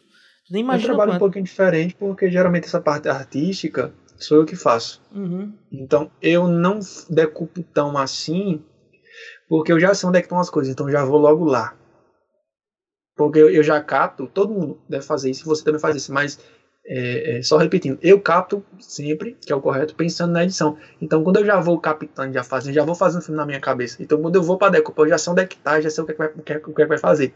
Eu dou uma decupada nas outras câmeras, porque vai que alguém pegou alguma coisinha legal, interessante. Mas eu isso, isso, também é o que me faz agilizar muita coisa, porque como eu já captei, como eu faço, deixo, a parte artística sou eu que faço, uhum. de movimentação de tudo mais, então já sei o, que é que tem, eu já sei o que é que não tem, o que é que deixou de ter. Então Sim. já boto já na, na, na, na timeline já o que é pronto. Então já isso já me adianta pra cacete na hora de fazer as coisas. Porque eu já sei o que é que tem, que eu já eu, eu captei, é, e, tipo, eu já, começo, eu, já, eu já começo a decupar no outro dia. Eu faço isso, mas só no semi-day. Porque o semi-day eu tenho que entregar na hora do casamento, né? Que eu faço. Eu edito o trailer no próprio casamento. Eu não, só edito, eu não só edito o trailer no casamento, como eu legendo ele no próprio casamento. Então, assim, tudo bem que a legenda, eu, eu tenho uma pessoa em Recife que ela recebe o áudio, ela faz a correção, ela digita e faz a correção ortográfica e me manda nos caracteres suficientes. Eu só vou jogo no, no, no Premiere, organizo tudo direitinho e no próprio casamento tá o vídeo legendado. O povo diz, como é que tu consegue isso? Na verdade, eu tenho uma equipe por trás, né, para fazer isso. Mas no Inclusive, CMD. Esses dias eu vi até um, um pluginzinho. Era um, era um, um- plugin que qualquer pessoa pode fazer para Premiere ou para pra Uhum. After. Que ele legenda sozinho. Ele identifica a- a- os waveform da- da- das coisas e com a sequência do que você colocou, ele já identifica que tem uma palavra ali, já coloca. Literalmente ele legenda sozinho para você. Pronto, eu acho bacana também. Tem até um do Google que é perfeito. Mas eu preciso de uma correção ortográfica, entendeu? E tipo, é, comigo acontece às vezes do noivo tá falando e ele vai falar tipo assim: é, Minha querida Juliana, ele. É, minha. é, minha querida Juliana. Aí isso seria um bugzinho, já daria no plugin, entendeu? Eu já testei. Às vezes ele Uhum. faz uma captação diferente e eu não tolero erro ortográfico na minha legenda. Se tem, Não se pode. é porque, tipo, passou muito despercebido pelo, pelo corretor ortográfico, assim. Eu já pago uma pessoa pra fazer isso, pra eu manter realmente qualidade. Por quê? Porque eu... Porque a eu- galera, a galera vê isso. Você falar Vê, assim, eu pô. te amo, eu te amo, Luan. O correto é você escrever, eu te amo, vírgula. Luan, exato. Quem- Exato. Quem tem um estudo, quem tem não sei o quê, bicho, principalmente mulher, quando vai olhar essas coisas, elas notam. Eu que sou chato, eu noto. Eu noto também. Imagine, noto imagine mulher. É, Isso pode ser um fator dela não lhe contratar. mais com i, mais com sem o i, é, vírgula, pontuação, É. eu acho que pesa muito. E assim, bicho, eu não tenho tempo pra fazer isso. Eu acho bacana você deixar outra pessoa fazer isso, e é legal. Aí eu vi muitas pessoas, assim que eu comecei a lançar legenda aqui, é, algumas pessoas, eita, eu vou fazer isso também. Só que eles não quiseram pagar uma pessoa pra fazer isso. E aí eles foram lá e botaram, bicho, é, você vê umas tragédias assim às vezes, tá ligado? E é, que eu sei que realmente, como tu falou, o cliente percebe, pô. O cliente percebe. Talvez não uma pessoa tá, é, que não, não seja tão antenada nisso. Mas se for, sei lá, um cara, uma professora de português, um professor de português, ele olha na hora e foi. faz, bicho, não vou contratar não, bicho. Isso aqui pra mim é contra meus princípios, né? É, eu tô ligado. É, eu penso muito nisso. Exatamente. Aí Exa- é é a mesma coisa, por exemplo, eu já fiz casamento de. Já filmei casamento de dois fotógrafos. Eles são um casal de fotógrafo de casamento e os dois são publicitários. Eu acho assim que na época é, foi o cúmulo de ansiedade pra mim, porque é uma galera que entende, entendesse? Porque você sabe que casamento a gente erra, né? É normal a gente errar, porque é uma coisa ao vivo. Claro. Não É tem controle? Mas a gente consegue camuflar ali. E como é que você camufla isso de alguém que manja demais da parada? Manja demais da parada. Aí eu realmente foi um dos desafios que eu tive na minha carreira profissional que eu até hoje eu lembro, assim. Eu acho muito massa. Hoje são meus amigos. Trabalho sempre com eles. Enfim. É uma cláusula que eu coloco lá no meu contrato. Olha, é, uma, é um evento de terceiros do qual eu não tenho controle. Então eu vou fazer, vou validar todos os meus esforços para eu, eu conseguir captar aquilo ali. Agora, se eu não conseguir captar, saiba que eu não tive controle. Já aconteceu de casamento. Na hora do beijo, o cerimonial passou na frente pô, da câmera. Ixi. Aí perdeu o beijo. Da raiva. Aí, Eu. aí, na, mem na memória eu mandei voltar, volta. Tu sabe o que, eu perdi, o que eu perdi esses dias? Eu tava fazendo. Nossa, essa história foi muito pesada, pô. Eu fui fazer um casamento de manhã e no meu primeiro pacote, essas são duas câmeras. Eu odeio trabalhar com duas câmeras. Porque eu, Eu gosto. trabalho mínimo com três. Eu gosto de três. Aí eu, eu, nesse dia, eu botei uma câmera a mais do meu bolso. Assim, eu disse, não, é, vale a pena. De manhã. Claro, 10, claro. 10 horas da manhã, o casamento. E eu pensei que era no canto fechado. Bicho, foi 10 horas num canto aberto. Eu fiquei assim, quando eu cheguei lá, não, não, não, não, não tá, tá brincando, né? Tá brincando que vai ser. Aí foi. Bicho, ou seja, as três câmeras começaram a esquentar, assim, tipo, em ordens aleatórias. E se apagando, tá uma maior ralação. A gente passando mal. Aí na hora de, de colocar a aliança no dedo, ela colocou no, no dedo do noivo. Quando ele vai colocar no dedo da noiva, minha câmera desliga. Tipo, eu perdi tudo, assim. Eu perdi Ai. inteiro, inteiro, inteiro. Aí o que é que eu fiz? Tu perdesse. Não, mas tu perdesse. Ela, ela não salvou? Não, não filmou, porque ela desligou. Assim que a noiva colocar, ela desligou e não ligava mais a câmera. Entendeu? Ah, porque. é- Até esfriar. Ah, eita, bicho. Aí, Meu e minha Deus. equipe, assim, tipo, todo mundo tava em posições é, que estavam garantindo outro cenário. Um tava no pastor e a outra tava, o outro, a outra câmera tava apontada pro noivo. A gente tava fazendo um sistema meio que X, tá ligado? E eu tava fazendo uma mais aberta, corredor. Mais aberta não, mais centralizada nos dois. Eu que tinha a câmera central dos dois. E aí desligou, e aí eu calmo, eu não me estresso mais, eu não me, não me esquento mais com essa, com essa parada, entendeu? E não teve outra. Eu tinha o áudio do pastor, eu tinha a visão do, do noivo. Quando acabou o casamento, eu pedi para eles voltarem pro mesmo lugar, eu disse, eu queria fazer uma imagem com vocês. É, bota a aliança na... Tira a aliança, bota a aliança de novo no dedo. Eu fui lá e fiz bem fechadinha. Só a aliança entrando no dedo. Já fiz isso também. Na hora, quando for olhar, nem percebe. Nem percebe, poxa, cola que foi uma beleza. Inclusive, colou. Passou, já entreguei esse casamento. Tá, tipo, já, já era assim. Tipo, passou muito. E até eu que olhei assim. É, eu não, não castelo mais, juro a você. É, eu sei que pode acontecer, eu, isso é raro acontecer, mas quando acontece eu penso numa solução fácil, que eu vou resolver e vai, vai colar. Então a ideia é essa. É, enfim, mas vamos lá. Para você, na sua opinião, qual é o maior erro dos editores, dos editores no geral, assim? Qual é o maior erro? O que é que, que a maioria comete que a pessoa olha assim, poxa... Cara, é, é, no caso tu fala é, o editor que pega o material de outra pessoa ou o editor que ele mesmo produz não, o conteúdo? Qualquer, qual, ah, não, qualquer pessoa. Tanto o ah, que criou pessoa? ou... Qual é o erro comum que a gente vê em vídeo, assim, na tua opinião? Velho, o erro comum que eu vejo em vídeo, geralmente, por isso que eu perguntei isso, geralmente é, é, é, é, essa galera que, tipo a gente, que mesmo capta e mesmo edita. Uhum. É de, primeiramente, velho, é porque é tanta coisa, mas resumindo, não capta pensando na edição. E o que é que acontece também na edição? Quando você recebe material de outra pessoa que você não participou no evento, vai tu tem que decupar. Tu tem que é... decupar. Agora, quando eu falar assim decupar, tu tem que decupar do início ao, ao fim. fim. Tem que assistir todos os takes, sem. Já porque acontece. A gente que já faz as coisas da gente, a gente já vai na agulhazinha adiantando já para saber onde é que tá o negócio, porque a gente sabe onde é que tá. Mas quem não participou do evento não, não sabe. Então, tem que decupar tudo direitinho, tal, tal, tal. Por exemplo, lá na, na produtora lá americana, eu recebo já tudo decupado. É, eu só caso, faço já curadinho, eu sou, já é curadinho. Eu sou, eu sou, montador, eu sou montador editor, né? Eu, eu, não, eu, não, eu não decupo. Mas porque ele já manda, porque existe um padrão, a gente presta serviço para outras companhias de casamento, mas já existe um padrão deles, então, como ele já sabe o padrão, ele já manda decupado para mim. Aí manda tudo separadinho. First look, é, é, é, a parte da cerimônia, os vows, enfim. Aí, é, é, essa questão da decupagem. De acabar não decupando corretamente. E isso já me aconteceu, já prestei serviço aqui para uma TV da minha cidade, em que eu fiz a coisa e disse, olha, expliquei como é que a editora deveria fazer. Porque tu sabe, quando a gente começa, depende. Mas geralmente é o quê? O comecinho e o finzinho, a gente joga fora e fica meio que com meio. Exato. Ela simplesmente ela não decupou. Ela, ela não decupou, ela simplesmente pegava o começo lá, achava que era o correto e jogava dentro do, do, do coisa. Quando eu ia olhar a matéria, amor de Deus. Tava tudo. Tava ficava, a parte trêmula é, do final, do início. É.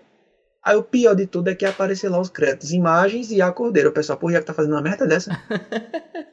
é fogo mesmo, é. É peso. É decupagem, bicho. Não, é, é tipo, é um, um, um, editor pode ou salvar a vida de quem captou, ou arruinar. Eu, eu penso assim. Por isso que é bom no nosso caso, a gente que faz a, o próprio vídeo e edita, porque a gente. O, o, erro é nosso, a culpa é nossa. Não tem ali como mentir, não. Uhum. E quando é diferente uhum. disso, a gente pode sofrer. Já aconteceu. Pronto, já aconteceu. É uma coisa que eu não faço mais, por exemplo. É, tu tem como ir filmar um show pra mim e me entregar as imagens, porque eu mesmo edito. O cantor, por falar um negócio desse. Eu disse, rapaz, tu é editor? Não, tu já tu edita em quê? Não, edito no celular mesmo, edito no, Aí, onde, onde for, qualquer canto. Bicho, não vai dar certo. Não vai dar certo. Bicho, já teve um. Eu não vou falar o nome da criatura, não, porque não. É, é antiético e também não vale a pena. Mas, bicho, eu já fui fazer um vídeo de um, de um, de um cara, de um artista, e um cara me contratou. Eu disse, bicho, é, qual picture profile que você usa? Não sei não, qualquer um. Aí eu, tá. Bota aí PP8 Como é vai. que você. É como vai, é. Joga um PP8 aí, aí. Se você quiser ver o, o inferno na sua vida, tá bom. Aí, e sim, e como é que é pra cá? Bicho, mais simples possível. Eu não quero ter trabalho. Mais simples possível. Não quero que você capte do jeito que você faz lá, muito massa. Não tem que ser o mais simples possível, porque eu não quero ter dor de cabeça. Aí eu fiquei. Hã? Aí, eu, e outra coisa, capte pouco porque eu quero editar rápido, entregar rápido isso. Aí eu disse, bicho, infelizmente não tem como. Que viagem. porque outra coisa, é imprevisível. Como é que eu vou captar pouco? Não, não sabe nem o que vai acontecer ainda, né? Como é que Não, vai. é, e tu, e tu sabe, quanto mais a gente tiver de, de material, melhor. Melhor. Pelo menos na nossa linhagem é isso, né? Na nossa linhagem é isso. E uma- Mas Aí eu. eu peguei uma dentro 32 GB de imagem pra ele. Ixi, e aí ele? Somente. Bicho, não, pô, tem muita coisa, bicho, agora, não sei o quê. Aí mandou outra pessoa editar. Olha, é, comigo acontecia muito, porque assim, quando eu comecei a trabalhar, eu também pegava muito edição frila. E aí eu não, não fazia isso que tu falava, de assistir tudo, porque realmente, financeiramente falando, não valia a pena. E principalmente O porque custo é custoso. É, É custoso. custoso é o que, é, é o que mais demora. não pagam pra isso não aqui. Assim, tem- Não. deve ter quem pague, é claro. Em todo canto tem alguém que pague. Mas o- a galera que eu pegava pra fazer uma grana rápida era uma galera que queria desovar produto. E aí tinha um cara que eu, também não vou citar nome, mas não vem ao caso. Ele fazia um vídeo de casamento, mas ele fazia com ódio, na verdade. Ele não tinha gosto nenhum, era algo comercial. E eu acho assim, bicho, é, falando como pessoa, existe aquela pessoa que vai ver tu andando no Fusca e vai dizer assim: Poxa, Iago, que massa, mano, que tu tá de carro. Me dá uma carona, vamos dar um rolé de carro. E vai ter o cara que vai te ver de Fusca e vai dizer: Ó, Iago, tá ferrado mesmo, isso. tá andando de Fusca. Entendeu? Eu acho que sempre, É. pra Uhum. mesma situação vão ter dois tipos de pessoas. E ele era justamente o que falava mal de tudo. E aí esse cara fazia assim: Tá começando nessa área, bicho. Tem futuro não, isso não, bicho. Olha, vai fazer outra coisa, tu faz um concurso, porque isso tem futuro não. E eu, aham, e eu, eu sempre fui de, aham, beleza, pô, não, tranquilo. Aí chegou na, na... Comecei a comprar os equipamentozinhos, né, comprei minha câmera e tal, comprei um gravador. Ele, investe muito não, bicho. Olha, tu vai investir, investe na tua casa, pô, reforma a tua casa. Olha, é, compra não sei o que, não, mas porque equipamento tem futuro não, o cliente paga a mesma coisa. E eu, beleza, pô. É, e era ele falando isso, eu, era ele falando isso e eu fechando trabalho. Isso um trabalho atrás do outro, um trabalho atrás do outro. Já não tava nem conseguindo dar conta deles. E ele, é, essas imagens aí, vê o que é que tu faz. E as imagens vinham, tipo, você percebe que a pessoa que tá atrás da câmera tá com mal vontade de filmar, entendeu? Que ela não tem sentimento nenhum, ela não percebe nada que tá acontecendo. Ela, na hora, na melhor hora do take, ela acaba o, te- o- o take porque já deu o tempo suficiente.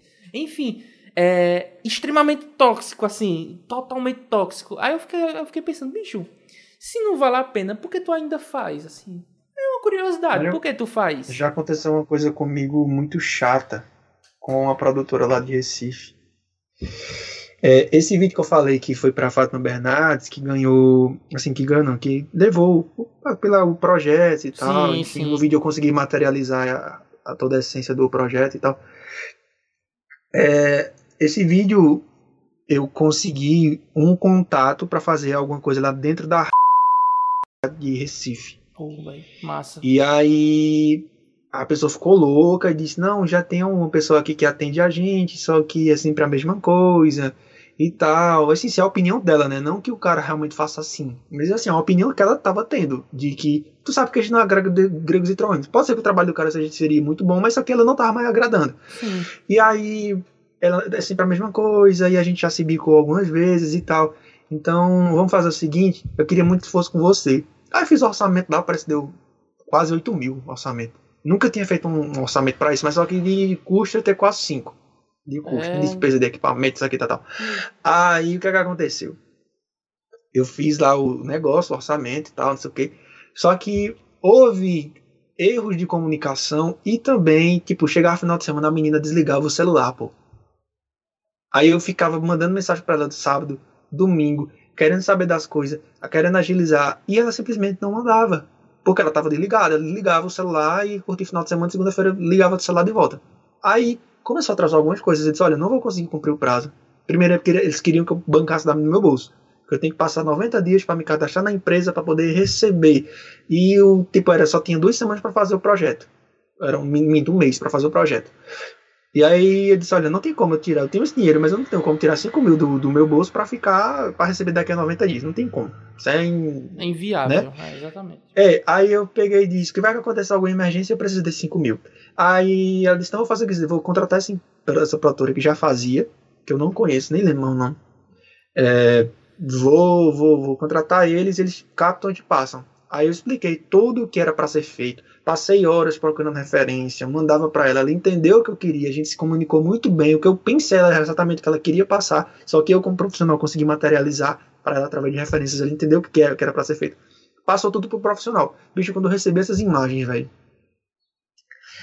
eu eu não eu não falei a ela que as imagens estavam bosta porque senão tava querendo como se eu tivesse querendo queimar o bicho É, e justificar que eu não ia conseguir dar conta do braço, porque elas vieram, eles vieram me entregar as imagens com quase duas semanas de atraso e só tinha uma semana para entregar o negócio, eu não tinha como. Bicho, eu tinha até como se as imagens tivessem sido bem feitas, mas não estavam sendo bem feitas. Bicho, o bicho errou exposição. É, é, é, acho que ele não sabia manusear um gimbal, se sabia, fez de propósito. Foi captar a entrevista do- básica do, ele errou no caso. não, Assim, bicho, tipo- foi- é, não, não é, não é que não é que é básico. O bicho, eu tenho certeza que o bicho fez de propósito pra mim, para me lascar e eu não, Ah, e não pegar a entendi. vaga dele. Entendi, entendi. Aí foi fazer a entrevista com o cara, não botou, bicho, é, é regra. Você vai fazer entrevista que não é direcional, é 45 graus do assunto, não existe, é regra, isso é regra, é 45 graus do eixo. Aí o que é que aconteceu? O bicho gravou lá todo torto, botou uma luz laranja no cara, usou a- a- o microfone da câmera Pra captar. subexposto, o balanço de branco errado. Aí eu disse, como o que é que eu vou fazer com isso?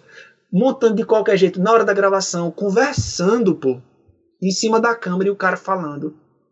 Aí eu disse, olha, me sinto muito, eu não tenho como fazer isso aqui, mexendo nisso aqui não. Me desculpe, mas isso aqui tá impossível de eu fazer alguma coisa. Aí ela. Não, eu não entrei em detalhes para não ser. A, a, a, parecer ser antiético. antiético Mas, bicho, né? pelo amor de Deus, pô. Aí. E, tipo, era um cara que botava uma banca, eu tenho isso, eu tenho aquilo e tal, tal, tal, tal, tal, tal, tal, tal. Porque tem gente, sabe que tem gente que é emocionada com equipamento, né? Não, e tal, tal, tal, tal, tal, não sei o que, não sei o que. Tu tem um que? Não, eu tenho uma 73, tenho isso, tenho aquilo aí já. Opa! Né? Eu, aquela. Eu, Aí, Não é um bicho, qualquer um, quê? né? Eu- É, é uma, bicho é apenas uma câmera, pô. Quer dizer nada não. E aí, bicho, olha, aí quando eu fui decupar esse material, velho, tudo errado. As imagens de drone mal feitas, ele quase bateu no teto da CDA. Velho, é, assim, na, na entrada, quando ele puxou assim, ele tirou um fino que eu fiquei. Ô, bicho, ele sabe que existe uma função de track. Se ele não souber fazer, o- a própria coisa faz. Bicho, olha, eu, eu mandei especificação, como seria de dia. Eu disse, bicho, por favor, gravem esse log 2. Aí o bicho. Eu não sei nem se ela. Acho que a menina não falou a ele. Olha, velho, e, bicho, e outra coisa, uma coisa que eu sempre falo: o Dynamic Range da 73 é maior do que uma PSC. Do Uhum. full frame da, da Sony é maior do que uma PSC.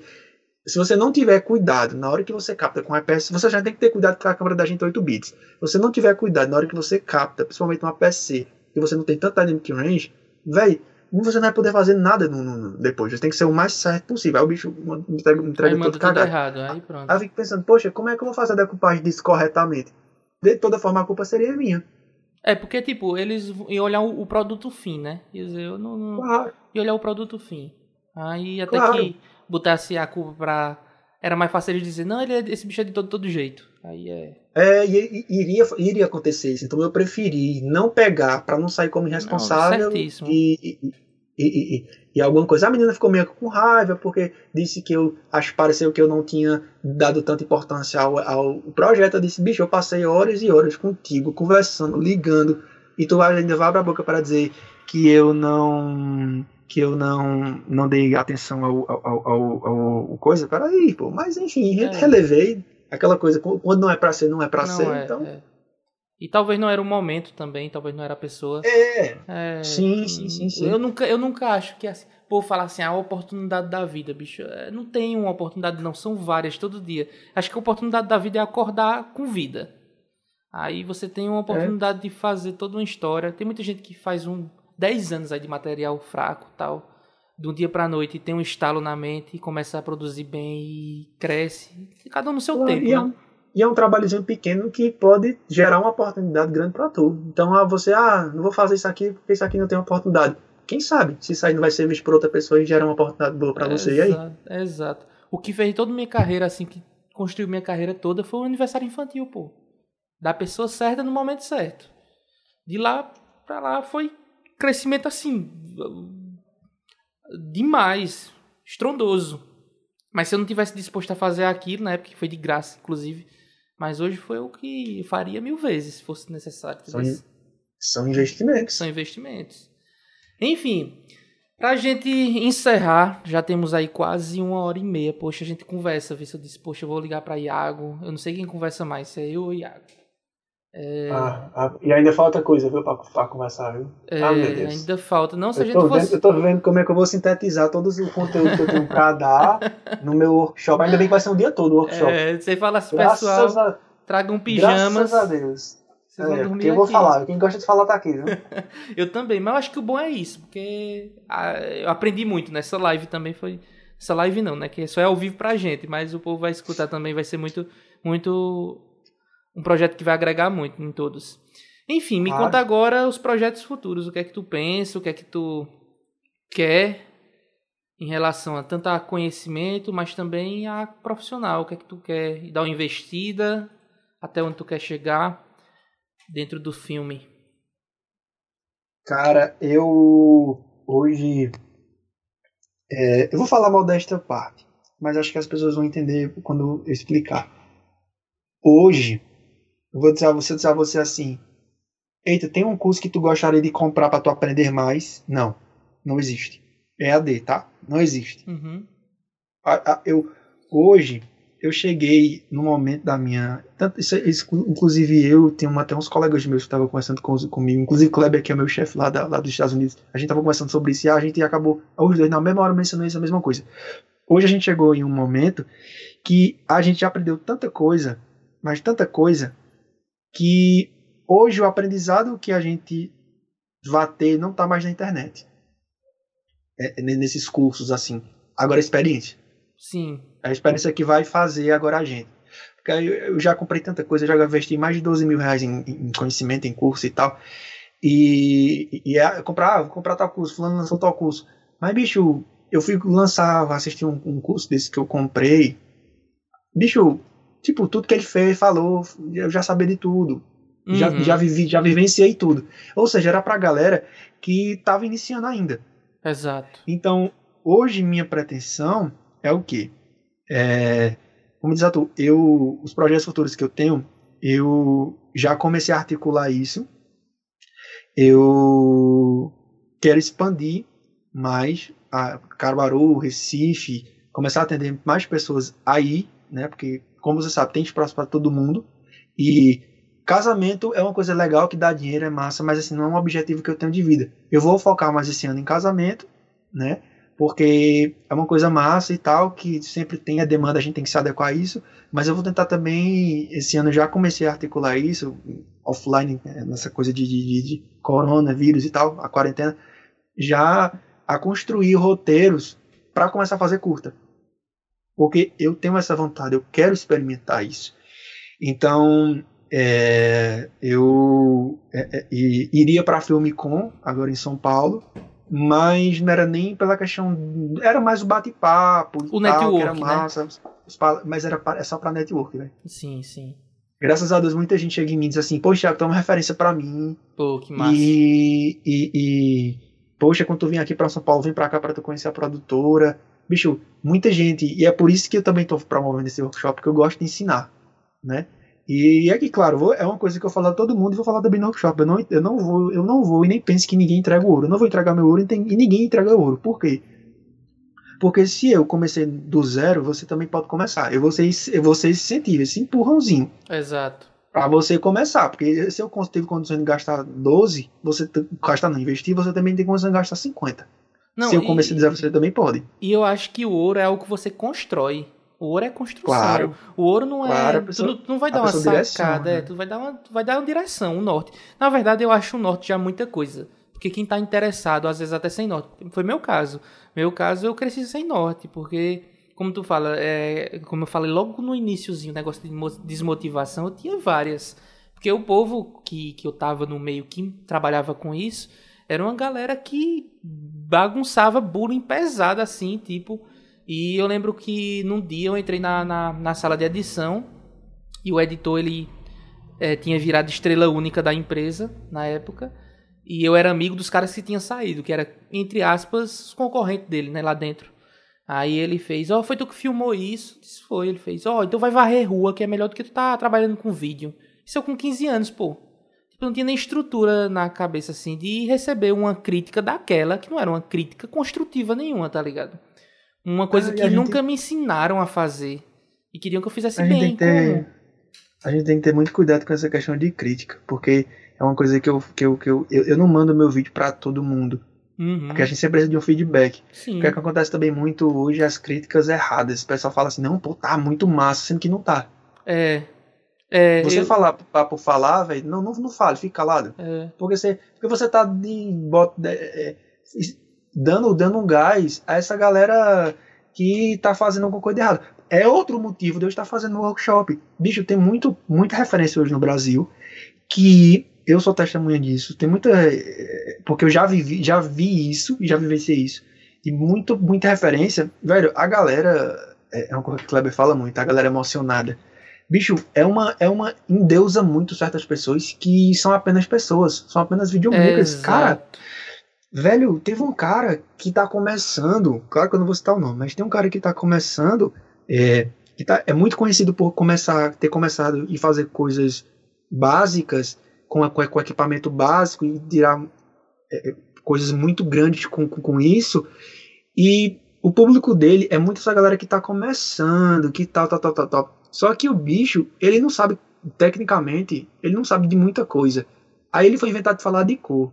Numa live dele, ele pegou e disse: Bicho, pra mim, cor é uma mistura de todas as cores. Aí eu. Já, eu já pensei, bem, tá errado, você tá se referindo ao branco, porque branco é a mistura de todas as cores. E preto é ausência. Aí, é, e preto, preto é ausência de luz, preto e branco não são é, cores. Aí ele. Aí, aí, eu já comecei já. Mas, mas tudo bem, isso é normal, enfim. Aí ele pegou e disse, então tem que ter várias camadas. Aí eu, opa! Então quer dizer que é só porque ser muitas cores eu tenho que botar várias a, a, a camadas de ajuste no Premiere. aí ele pegou, aí ele pegou e disse, não é porque a gente. E, e tu grava em log fulano. Aí ele disse. Não, pô, mas eu faço uma técnica que quando chego na, na coisa, eu comprimo a, a, a o, o, o, eu subo as shadows e baixo as highlights, aí cria meio que um. e tira a saturação, aí meio que cria um log, aí eu crio outra camada de ajuste por cima e começo a colorir, eu chego num resultado melhor com isso. Eu fiz. Aí eu botei, Como, eu né? comentei Como? assim, de boa fé, eu comentei.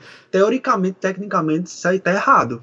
Porque a gente trabalha com câmera de 8 bits, são apenas 16 milhões de cores, então a gente tem por obrigação captar corretamente. Porque a partir do momento que você não captou em um, em um seja, seja em logaritmo de cor ou um, perf, um perfil de cor flat, uma, uma gama flat, você já comprimiu a imagem. Então não adianta você estar tá subindo nem descendo que você não vai estar tá criando log nenhum, não. O Bruce simplesmente cagou pro meu comentário e ignorou. É, aí, na verdade, e... esse cara, ele, ele, na verdade, ele vai olhar como um hater. Ele olha é... como um hater. É um hater. Não é, pô. Na verdade, eu acho que é assim. É, pô, eu tenho um, uma estrada boa. Eu tenho uma grande estrada. Mas eu gosto de escutar um, uma crítica de vez em quando mesmo que às vezes seja um pouco duro, mas que me faça refletir se o que eu estou fazendo tá legal, tá realmente legal, ou se eu tenho que inovar alguma coisa, entendeu? Eu acho que se você não tiver isso, você vai viver para sempre naquele ciclo infindo de fazer sempre a mesma coisa e de não agregar mais, de não crescer mais. Eu acho realmente que. E sabe o que é que, o que me preocupou? Foi que, olha, olha, as perguntas que é, essas pessoas que estavam entrando no mercado estavam fazendo aí na live. Bicho, como é que eu faço para ligar o áudio da mesa na câmera? O qual o cabo que eu uso? Na câmera. Aí eu, né, porque ele faz muita live, live session. Sim. Então a galera tava perguntando, bicho, como é que a gente é, é, é, faz para qual o cabo que tu usa para ligar a, a, a, mesa na câmera? Aí eu tava pensando, bicho, assim, ele trabalha muito bem, velho. Ele tem um dom absurdo, moleque, é muito bom. O problema é que é, ele quis te passar um conhecimento que ele não tem propriedade. E ele não teve o cuidado de observar que aquelas pessoas que estavam estão acompanhando ele estão começando. Então é por isso que eu também estou produzindo meu workshop para quê? Para dar esse direcionamento, para passar base. A primeira coisa que eu vou falar no meu workshop, olha, quem for preguiçoso, quem achar que audiovisual é só pegar a câmera e fazer, você é um Glauber Rocha da vida, e Deus na cabeça e câmera na mão e bora meter, meter o louco. Não é assim. É, não seja assim. É preparação. Tem teu feeling? Tem. Mas não seja um Glauber Rocha da vida que é, é, não estou tirando mérito, mas é porque essa muita gente também do cinema brasileiro também, inclusive eu que não sou do cinema, mas sou profissional do ramo, é, é, é, abomina essa, essa fala dele de uma ideia, na, é, parece que é assim, né? Uma ideia na cabeça e a câmera na mão e dane-se, tô cagando para tudo. Não é bem assim. É, foi até para um curso de direção de fotografia e o diretor de fotografia que estava ministrando esse workshop falou muito disso. Bicho, não pensem assim. Eu, Pô, concordo muito contigo. Bicho, é por isso que eu vou fazer o workshop. Porque a galera, já vou logo dizer no workshop, olha, quem for preguiçoso, que achar que, que, que, que audiovisual pegar a câmera, apertou o botão e achar que não vai ter teoria, vou, é vou, fácil, abrir, vou fazer né? isso na moral, vou abrir a porta e vou dizer, pode sair. Eu não quero gente aqui preguiçoso, não, porque eu vou passar a manhã todinha, negão. Teórica, teoria, teoria, teoria. Muita coisa teórica, porque é base, velho. Precisa de base. Essa galera que tá acompanhando ele, que vai atrás dele, que tá aprendendo coisa errada com ele, é, tá precisando de base e aí quer dar o passo maior do que a perna, quer aprender coisas avançadas. A galera é, que acha massa Smooth Transition, não, não tenho nada contra, mas enfim, mas que chega na base não sabe fotometrar, não sabe criar uma composição, não sabe, não entende que o gimbal é uma extensão do seu corpo. Exato. É, enfim. É, é, é isso é, que eu é penso também. Que eu fazer. Pronto, eu, eu vejo muito isso do no filme de casamento, no, no, no corporativos, as pessoas gostam de muito de, de facilidade, entendeu? Se ele gosta de uma transição que já está pronta, uma coisa ou outra. E eu não respeito, mas eu prefiro seguir um vídeo atemporal, entendeu? Que seja assistido daqui a 15, 20 anos e não tenha passado por uma onda que não é mais. Porque, tipo, a gente fala assim, beleza, na, antigamente, há uns 20 anos atrás os vídeos, o povo botava brilhinho, pô. É, um casamento começava com o nome em lance matrimonial e uns brilhinhos na tela, ah, entendeu? E na época, na época era bonito. Ainda tem, época... tem, ainda tem gente que faz isso, pô. Você sabe. é, mas tipo eu assim. Conheço, eu conheço gente que faz isso. Aí hoje mas gente... assim, é o momento dele, é a forma dele trabalhar. É não, eu, Iago, não faço, não faço assim. Mas, se não. o público dele compra isso, então tá, tá é tudo Exato. certo. Mas o que é que eu penso? Tipo, antigamente tinha transições que era tipo uma página de livro indo. Na época era moderno, pô. Mas hoje é. é não. Tudo preto e branco e o buquê vermelho. É, Eita, na época era moderno, hoje não é. E aí, quem não fazia, na época falava, tá, mas isso é uma coisa que vai passar. Não fez, continua tendo uma foto, um vídeo atemporal. Vai passar 15, 20 anos, não vai ter tanta qualidade por causa dos equipamentos da época, mas ainda é uma coisa elegante de se ver, entendeu? Aí é por essa linhagem que eu sigo hoje. Claro, claro, claro. Aí é, é, é, é, bem isso, essa, essa, essas minhas. Eu quero juntar a grana é, porque eu estou me organizando para começar a juntar. É que a gente, a gente eh, trabalhou um casamento, mas a gente também tem que casar, né? Acredito, né? né? Vamos, vamos enrolar muito a mulher. Não! Então vou começar a juntar o dinheiro para se organizar para comer para casar e tal. Inclusive, já vou logo adiantando, eu já estava dizendo a ela, ela dizendo, é, fotografia eu já tenho. Uns amigos meus daqui da minha cidade já disse, olha, vai ser, vai ser o que eu vou fazer. E filmagem, tu vai chamar quem? Já sei, vai ser Luan. Vixe. Não, quem é, quem é esse lance? Olha, que casamento meu, tem que ser filmado por Juan Leiva. Não Ixi. tem outro. Eu quero que seja com ele. ele e ele vai vir Chega, pra aproveitar pra gravar isso pro casamento. Acabou. Chega a dar um friozinho na barriga, viu? Porque se, o, se o desafio era com fotógrafo, a, com videomaker é mais desafio ainda. Aí o que é que acontece? É, eu vou eu vou juntar esse dinheiro para poder fazer essa coisa do casamento e tal e, e também a questão de eu, eu ir para São Paulo para fazer um curso de, dire, de direção de fotografia para cinema com o Alziro Barbosa que custa isso 9 mil e pouco mas assim é porque realmente bicho eu tô sentindo que essa coisa do cinema tá me puxando cada vez mais e eu quero muito quero muito fazer a, a cada vez mais nos meus vídeos aplicar conceitos e coisas cinematográficas. O pessoal pensa, ah, mas um gimbal deixa cinematográfico? Sim e não. Depende da, da linguagem, depende de como é que tu quer fazer. É uma coisa tão grande, tão, tão, tão, tão complexa, que se você for chegar para falar, para resumir o que é cinematografia, é, você pode resumir uma palavra, mas você pode tecnicamente você pode resumir muitas outras coisas, você bem sabe. Então, eu estou nessa busca de tentar, de alguma forma, passar é, é, é, é, essa coisa de. Eu tô sentindo que muito, muito, muito o cinema tá me puxando. Eu tô sempre querendo fazer algo que remeta a isso, que queira passar alguma mensagem e tal. É por isso que quando passar essa, essa coisa, eu já vou estar tá investindo em equipamento de captação é, é, é mais usado em cinema, que é o que? Que é um shotgun, com Kit Blimp, é, é, com Varabon, é, com, com um, H, um, um, um, H6, um H5, por exemplo, que já tem um Phantom Power, porque eu já estou pensando nisso e outra coisa. É, é, é, um material que vai me ajudar a fazer cinema de uma forma melhor, porque você cinema também é som, audiovisual é som, é, é áudio, já está dizendo. Então, se eu não tiver uma preocupação com áudio, eu não vou fazer um bom desempenho. E também a, a, a gente volta àquela coisa que a gente falou no começo do, do, do, do, do podcast, estética. Quem me vê com a câmera, com tal, não sei o que, e vê outra pessoa operando áudio, vai achar o quê? Porra, é, é, massa. Tu tá vendo onde é que entra essas coisinhas? Exato, exato. Vai me ajudar a fazer aonde eu estar me puxando, que é essa parte do cinema, porque eu vou ter mais qualidade, eu vou ter mais controle de tudo e também, novamente, estética neles.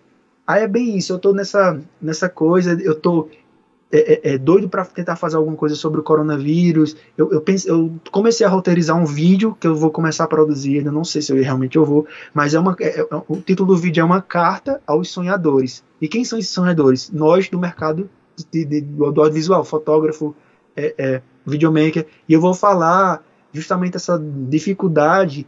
E no final de tudo, a mensagem que eu vou querer passar é que, que você tenha fé e que logo tudo isso vai passar. E que você, quando estiver querendo desistir, lembre-se de onde saiba de onde você está e lembre-se de que onde você, onde você está hoje era o sonho de que de muita gente de que muita gente quer estar hoje. Exato. Sabe?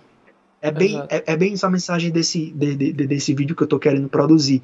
Então, é, é, é, é, essa questão do, do, cinema, essa questão de produzir mais trabalhos autorais, porque trabalho autoral tu sabe que é o que mais vende a gente. Né? Exato. Né? E é bem isso, expandir mais o meu, meu, meu range de trabalho, é, é, é, é bem isso. Organizar realmente também mais minhas redes sociais, para agregar mais valor. Assim, uma, é, uma, é uma série de coisas. Exato. Pô, é muito massa isso. É, eu acho assim, que o bom é o cara querer fazer muita coisa ainda, porque a gente é relativamente jovem, né? Tu tem quantos anos? Eu tenho 20, 20 vou fazer 26, né? Bicho, oh, eu sou péssimo pra data. Eu acho que, eu acho que vou fazer 26. É, 26, vou fazer 26. Sou, sou bem errado, né? Eu tenho 24. Não sei se tu sabe, né? Eu sou mais novo do que tu. É, ah, e eu acho que assim, a gente tem que ter uma porrada de projeto do que quer e tal. Eu acho que o momento que chega ruim da nossa vida é quando a gente diz assim, já tá massa. Eu já conquistei. Não, é, já tá massa. Isso, eu acho que não dá pra chegar. Sabe que não rola, né? É, graças a Deus que não rola isso, porque eu acho que realmente eu já aí. Tô abusado. É, exatamente. Mas, eu tô abusado da forma como eu faço vídeo, e já tô querendo me renovar, já tô buscando me renovar, e já tô atrás de coisa, de me entender mais ainda como artista, como pessoa, como humano. É assim, é a assim ideia nessa, é também, evolução, evolução sempre. É isso que a gente claro. tem que buscar. Enfim, Vou finalizar, que já estamos a 1 hora e 42 minutos nesse bate-papo muito bacana. E, pô, foi muito bom. Foi muito melhor até do que eu imaginava. A gente conversou demais de vários temas. E eu acho que quem estiver ouvindo vai tirar muita sacada boa aí. Foi muito gratificante também. É, muito obrigado pela participação. Poxa, eu queria muito ter gravado contigo já. E que é isso. Essa vamos, fazer, vamos ver se a gente faz uma live, talvez, não sei. Sim, uma live. Muito bem-vindo uma live. Seria legal. É, porque eu, eu acredito também que quem vai escutar vai gostar muito do conteúdo. Na verdade, se a gente fosse falar que a gente passava umas 10 horas falando, a gente sempre ia ter assunto, pô. Sempre tem assunto. Claro, eu botei, eu botei pouquíssima pergunta aqui, porque eu disse, não, acho que dá pra chegar perto de uma hora. Ia dar duas horas. É, e olha aqui. que a gente perguntava uma coisa, entrava em cinco assuntos diferentes, é, aí voltava. Exatamente. Uma coisa sai ligando a outra. Sai ligando a outra e tudo traz conhecimento. Eu acho que o bom é isso. Mas, pô, obrigado demais, Iago. Obrigado demais. Poxa, eu que agradeço. É, a gente tem que fazer mais a, vezes isso. E daqui a dois ou três anos, prepara sua malinha, venha pra cá, traga sua câmerazinha pra você filmar My É verdade. Na verdade, eu acho que eu vou usar todo o teu equipamento aí mesmo, os tanques de ah, guerra. Vou, vou, aproveitar e vou usar. O que é meu é seu. Foi fechado. Muito obrigado pela participação. É, eu agradeço. Espero ter outras. A gente tem que fazer uma parte 2 também, porque eu acredito que todo mundo vai querer uma parte 2. E, mas por enquanto é isso. Obrigado demais por participar e a gente vai se falando, beleza? Quer mandar um, um, um alô pra galera aí pro final? Pra gente finalizar? Beleza. É, o, que eu, o que eu queria só deixar como mensagem é que acho que diante dessa, um pouquinho dessa minha história que eu falei, é aquela coisa, se eu conseguir, você é, você também também pode. Né? O, o, único limitador dos nossos sonhos somos, somos nós mesmos. Né? A gente tem que primeiramente acreditar no, no nosso sonho, no nosso potencial, ter um bom senso de também é, fazer críticas construtivas e boas críticas em relação a gente, porque a gente também vive assim, sempre na autocrítica, a gente acaba também não crescendo, se limita a crescer e dá certo. Exatamente. Tudo dá certo. Só basta você é, é, a ver, encarar a realidade, saber que não vai ser fácil, mas que se você tiver persistência, não baixar a cabeça, independentemente de que pai, mãe, irmão vá falar, mesmo se a sociedade for contra, é, é, seja feliz, independentemente de, de, de, de, de, ah, meu sonho é tipo do Anderson, né? Meu sonho era viajar nos 196 países. Ele foi sem dinheiro, sacou? Então é, é, é muito isso.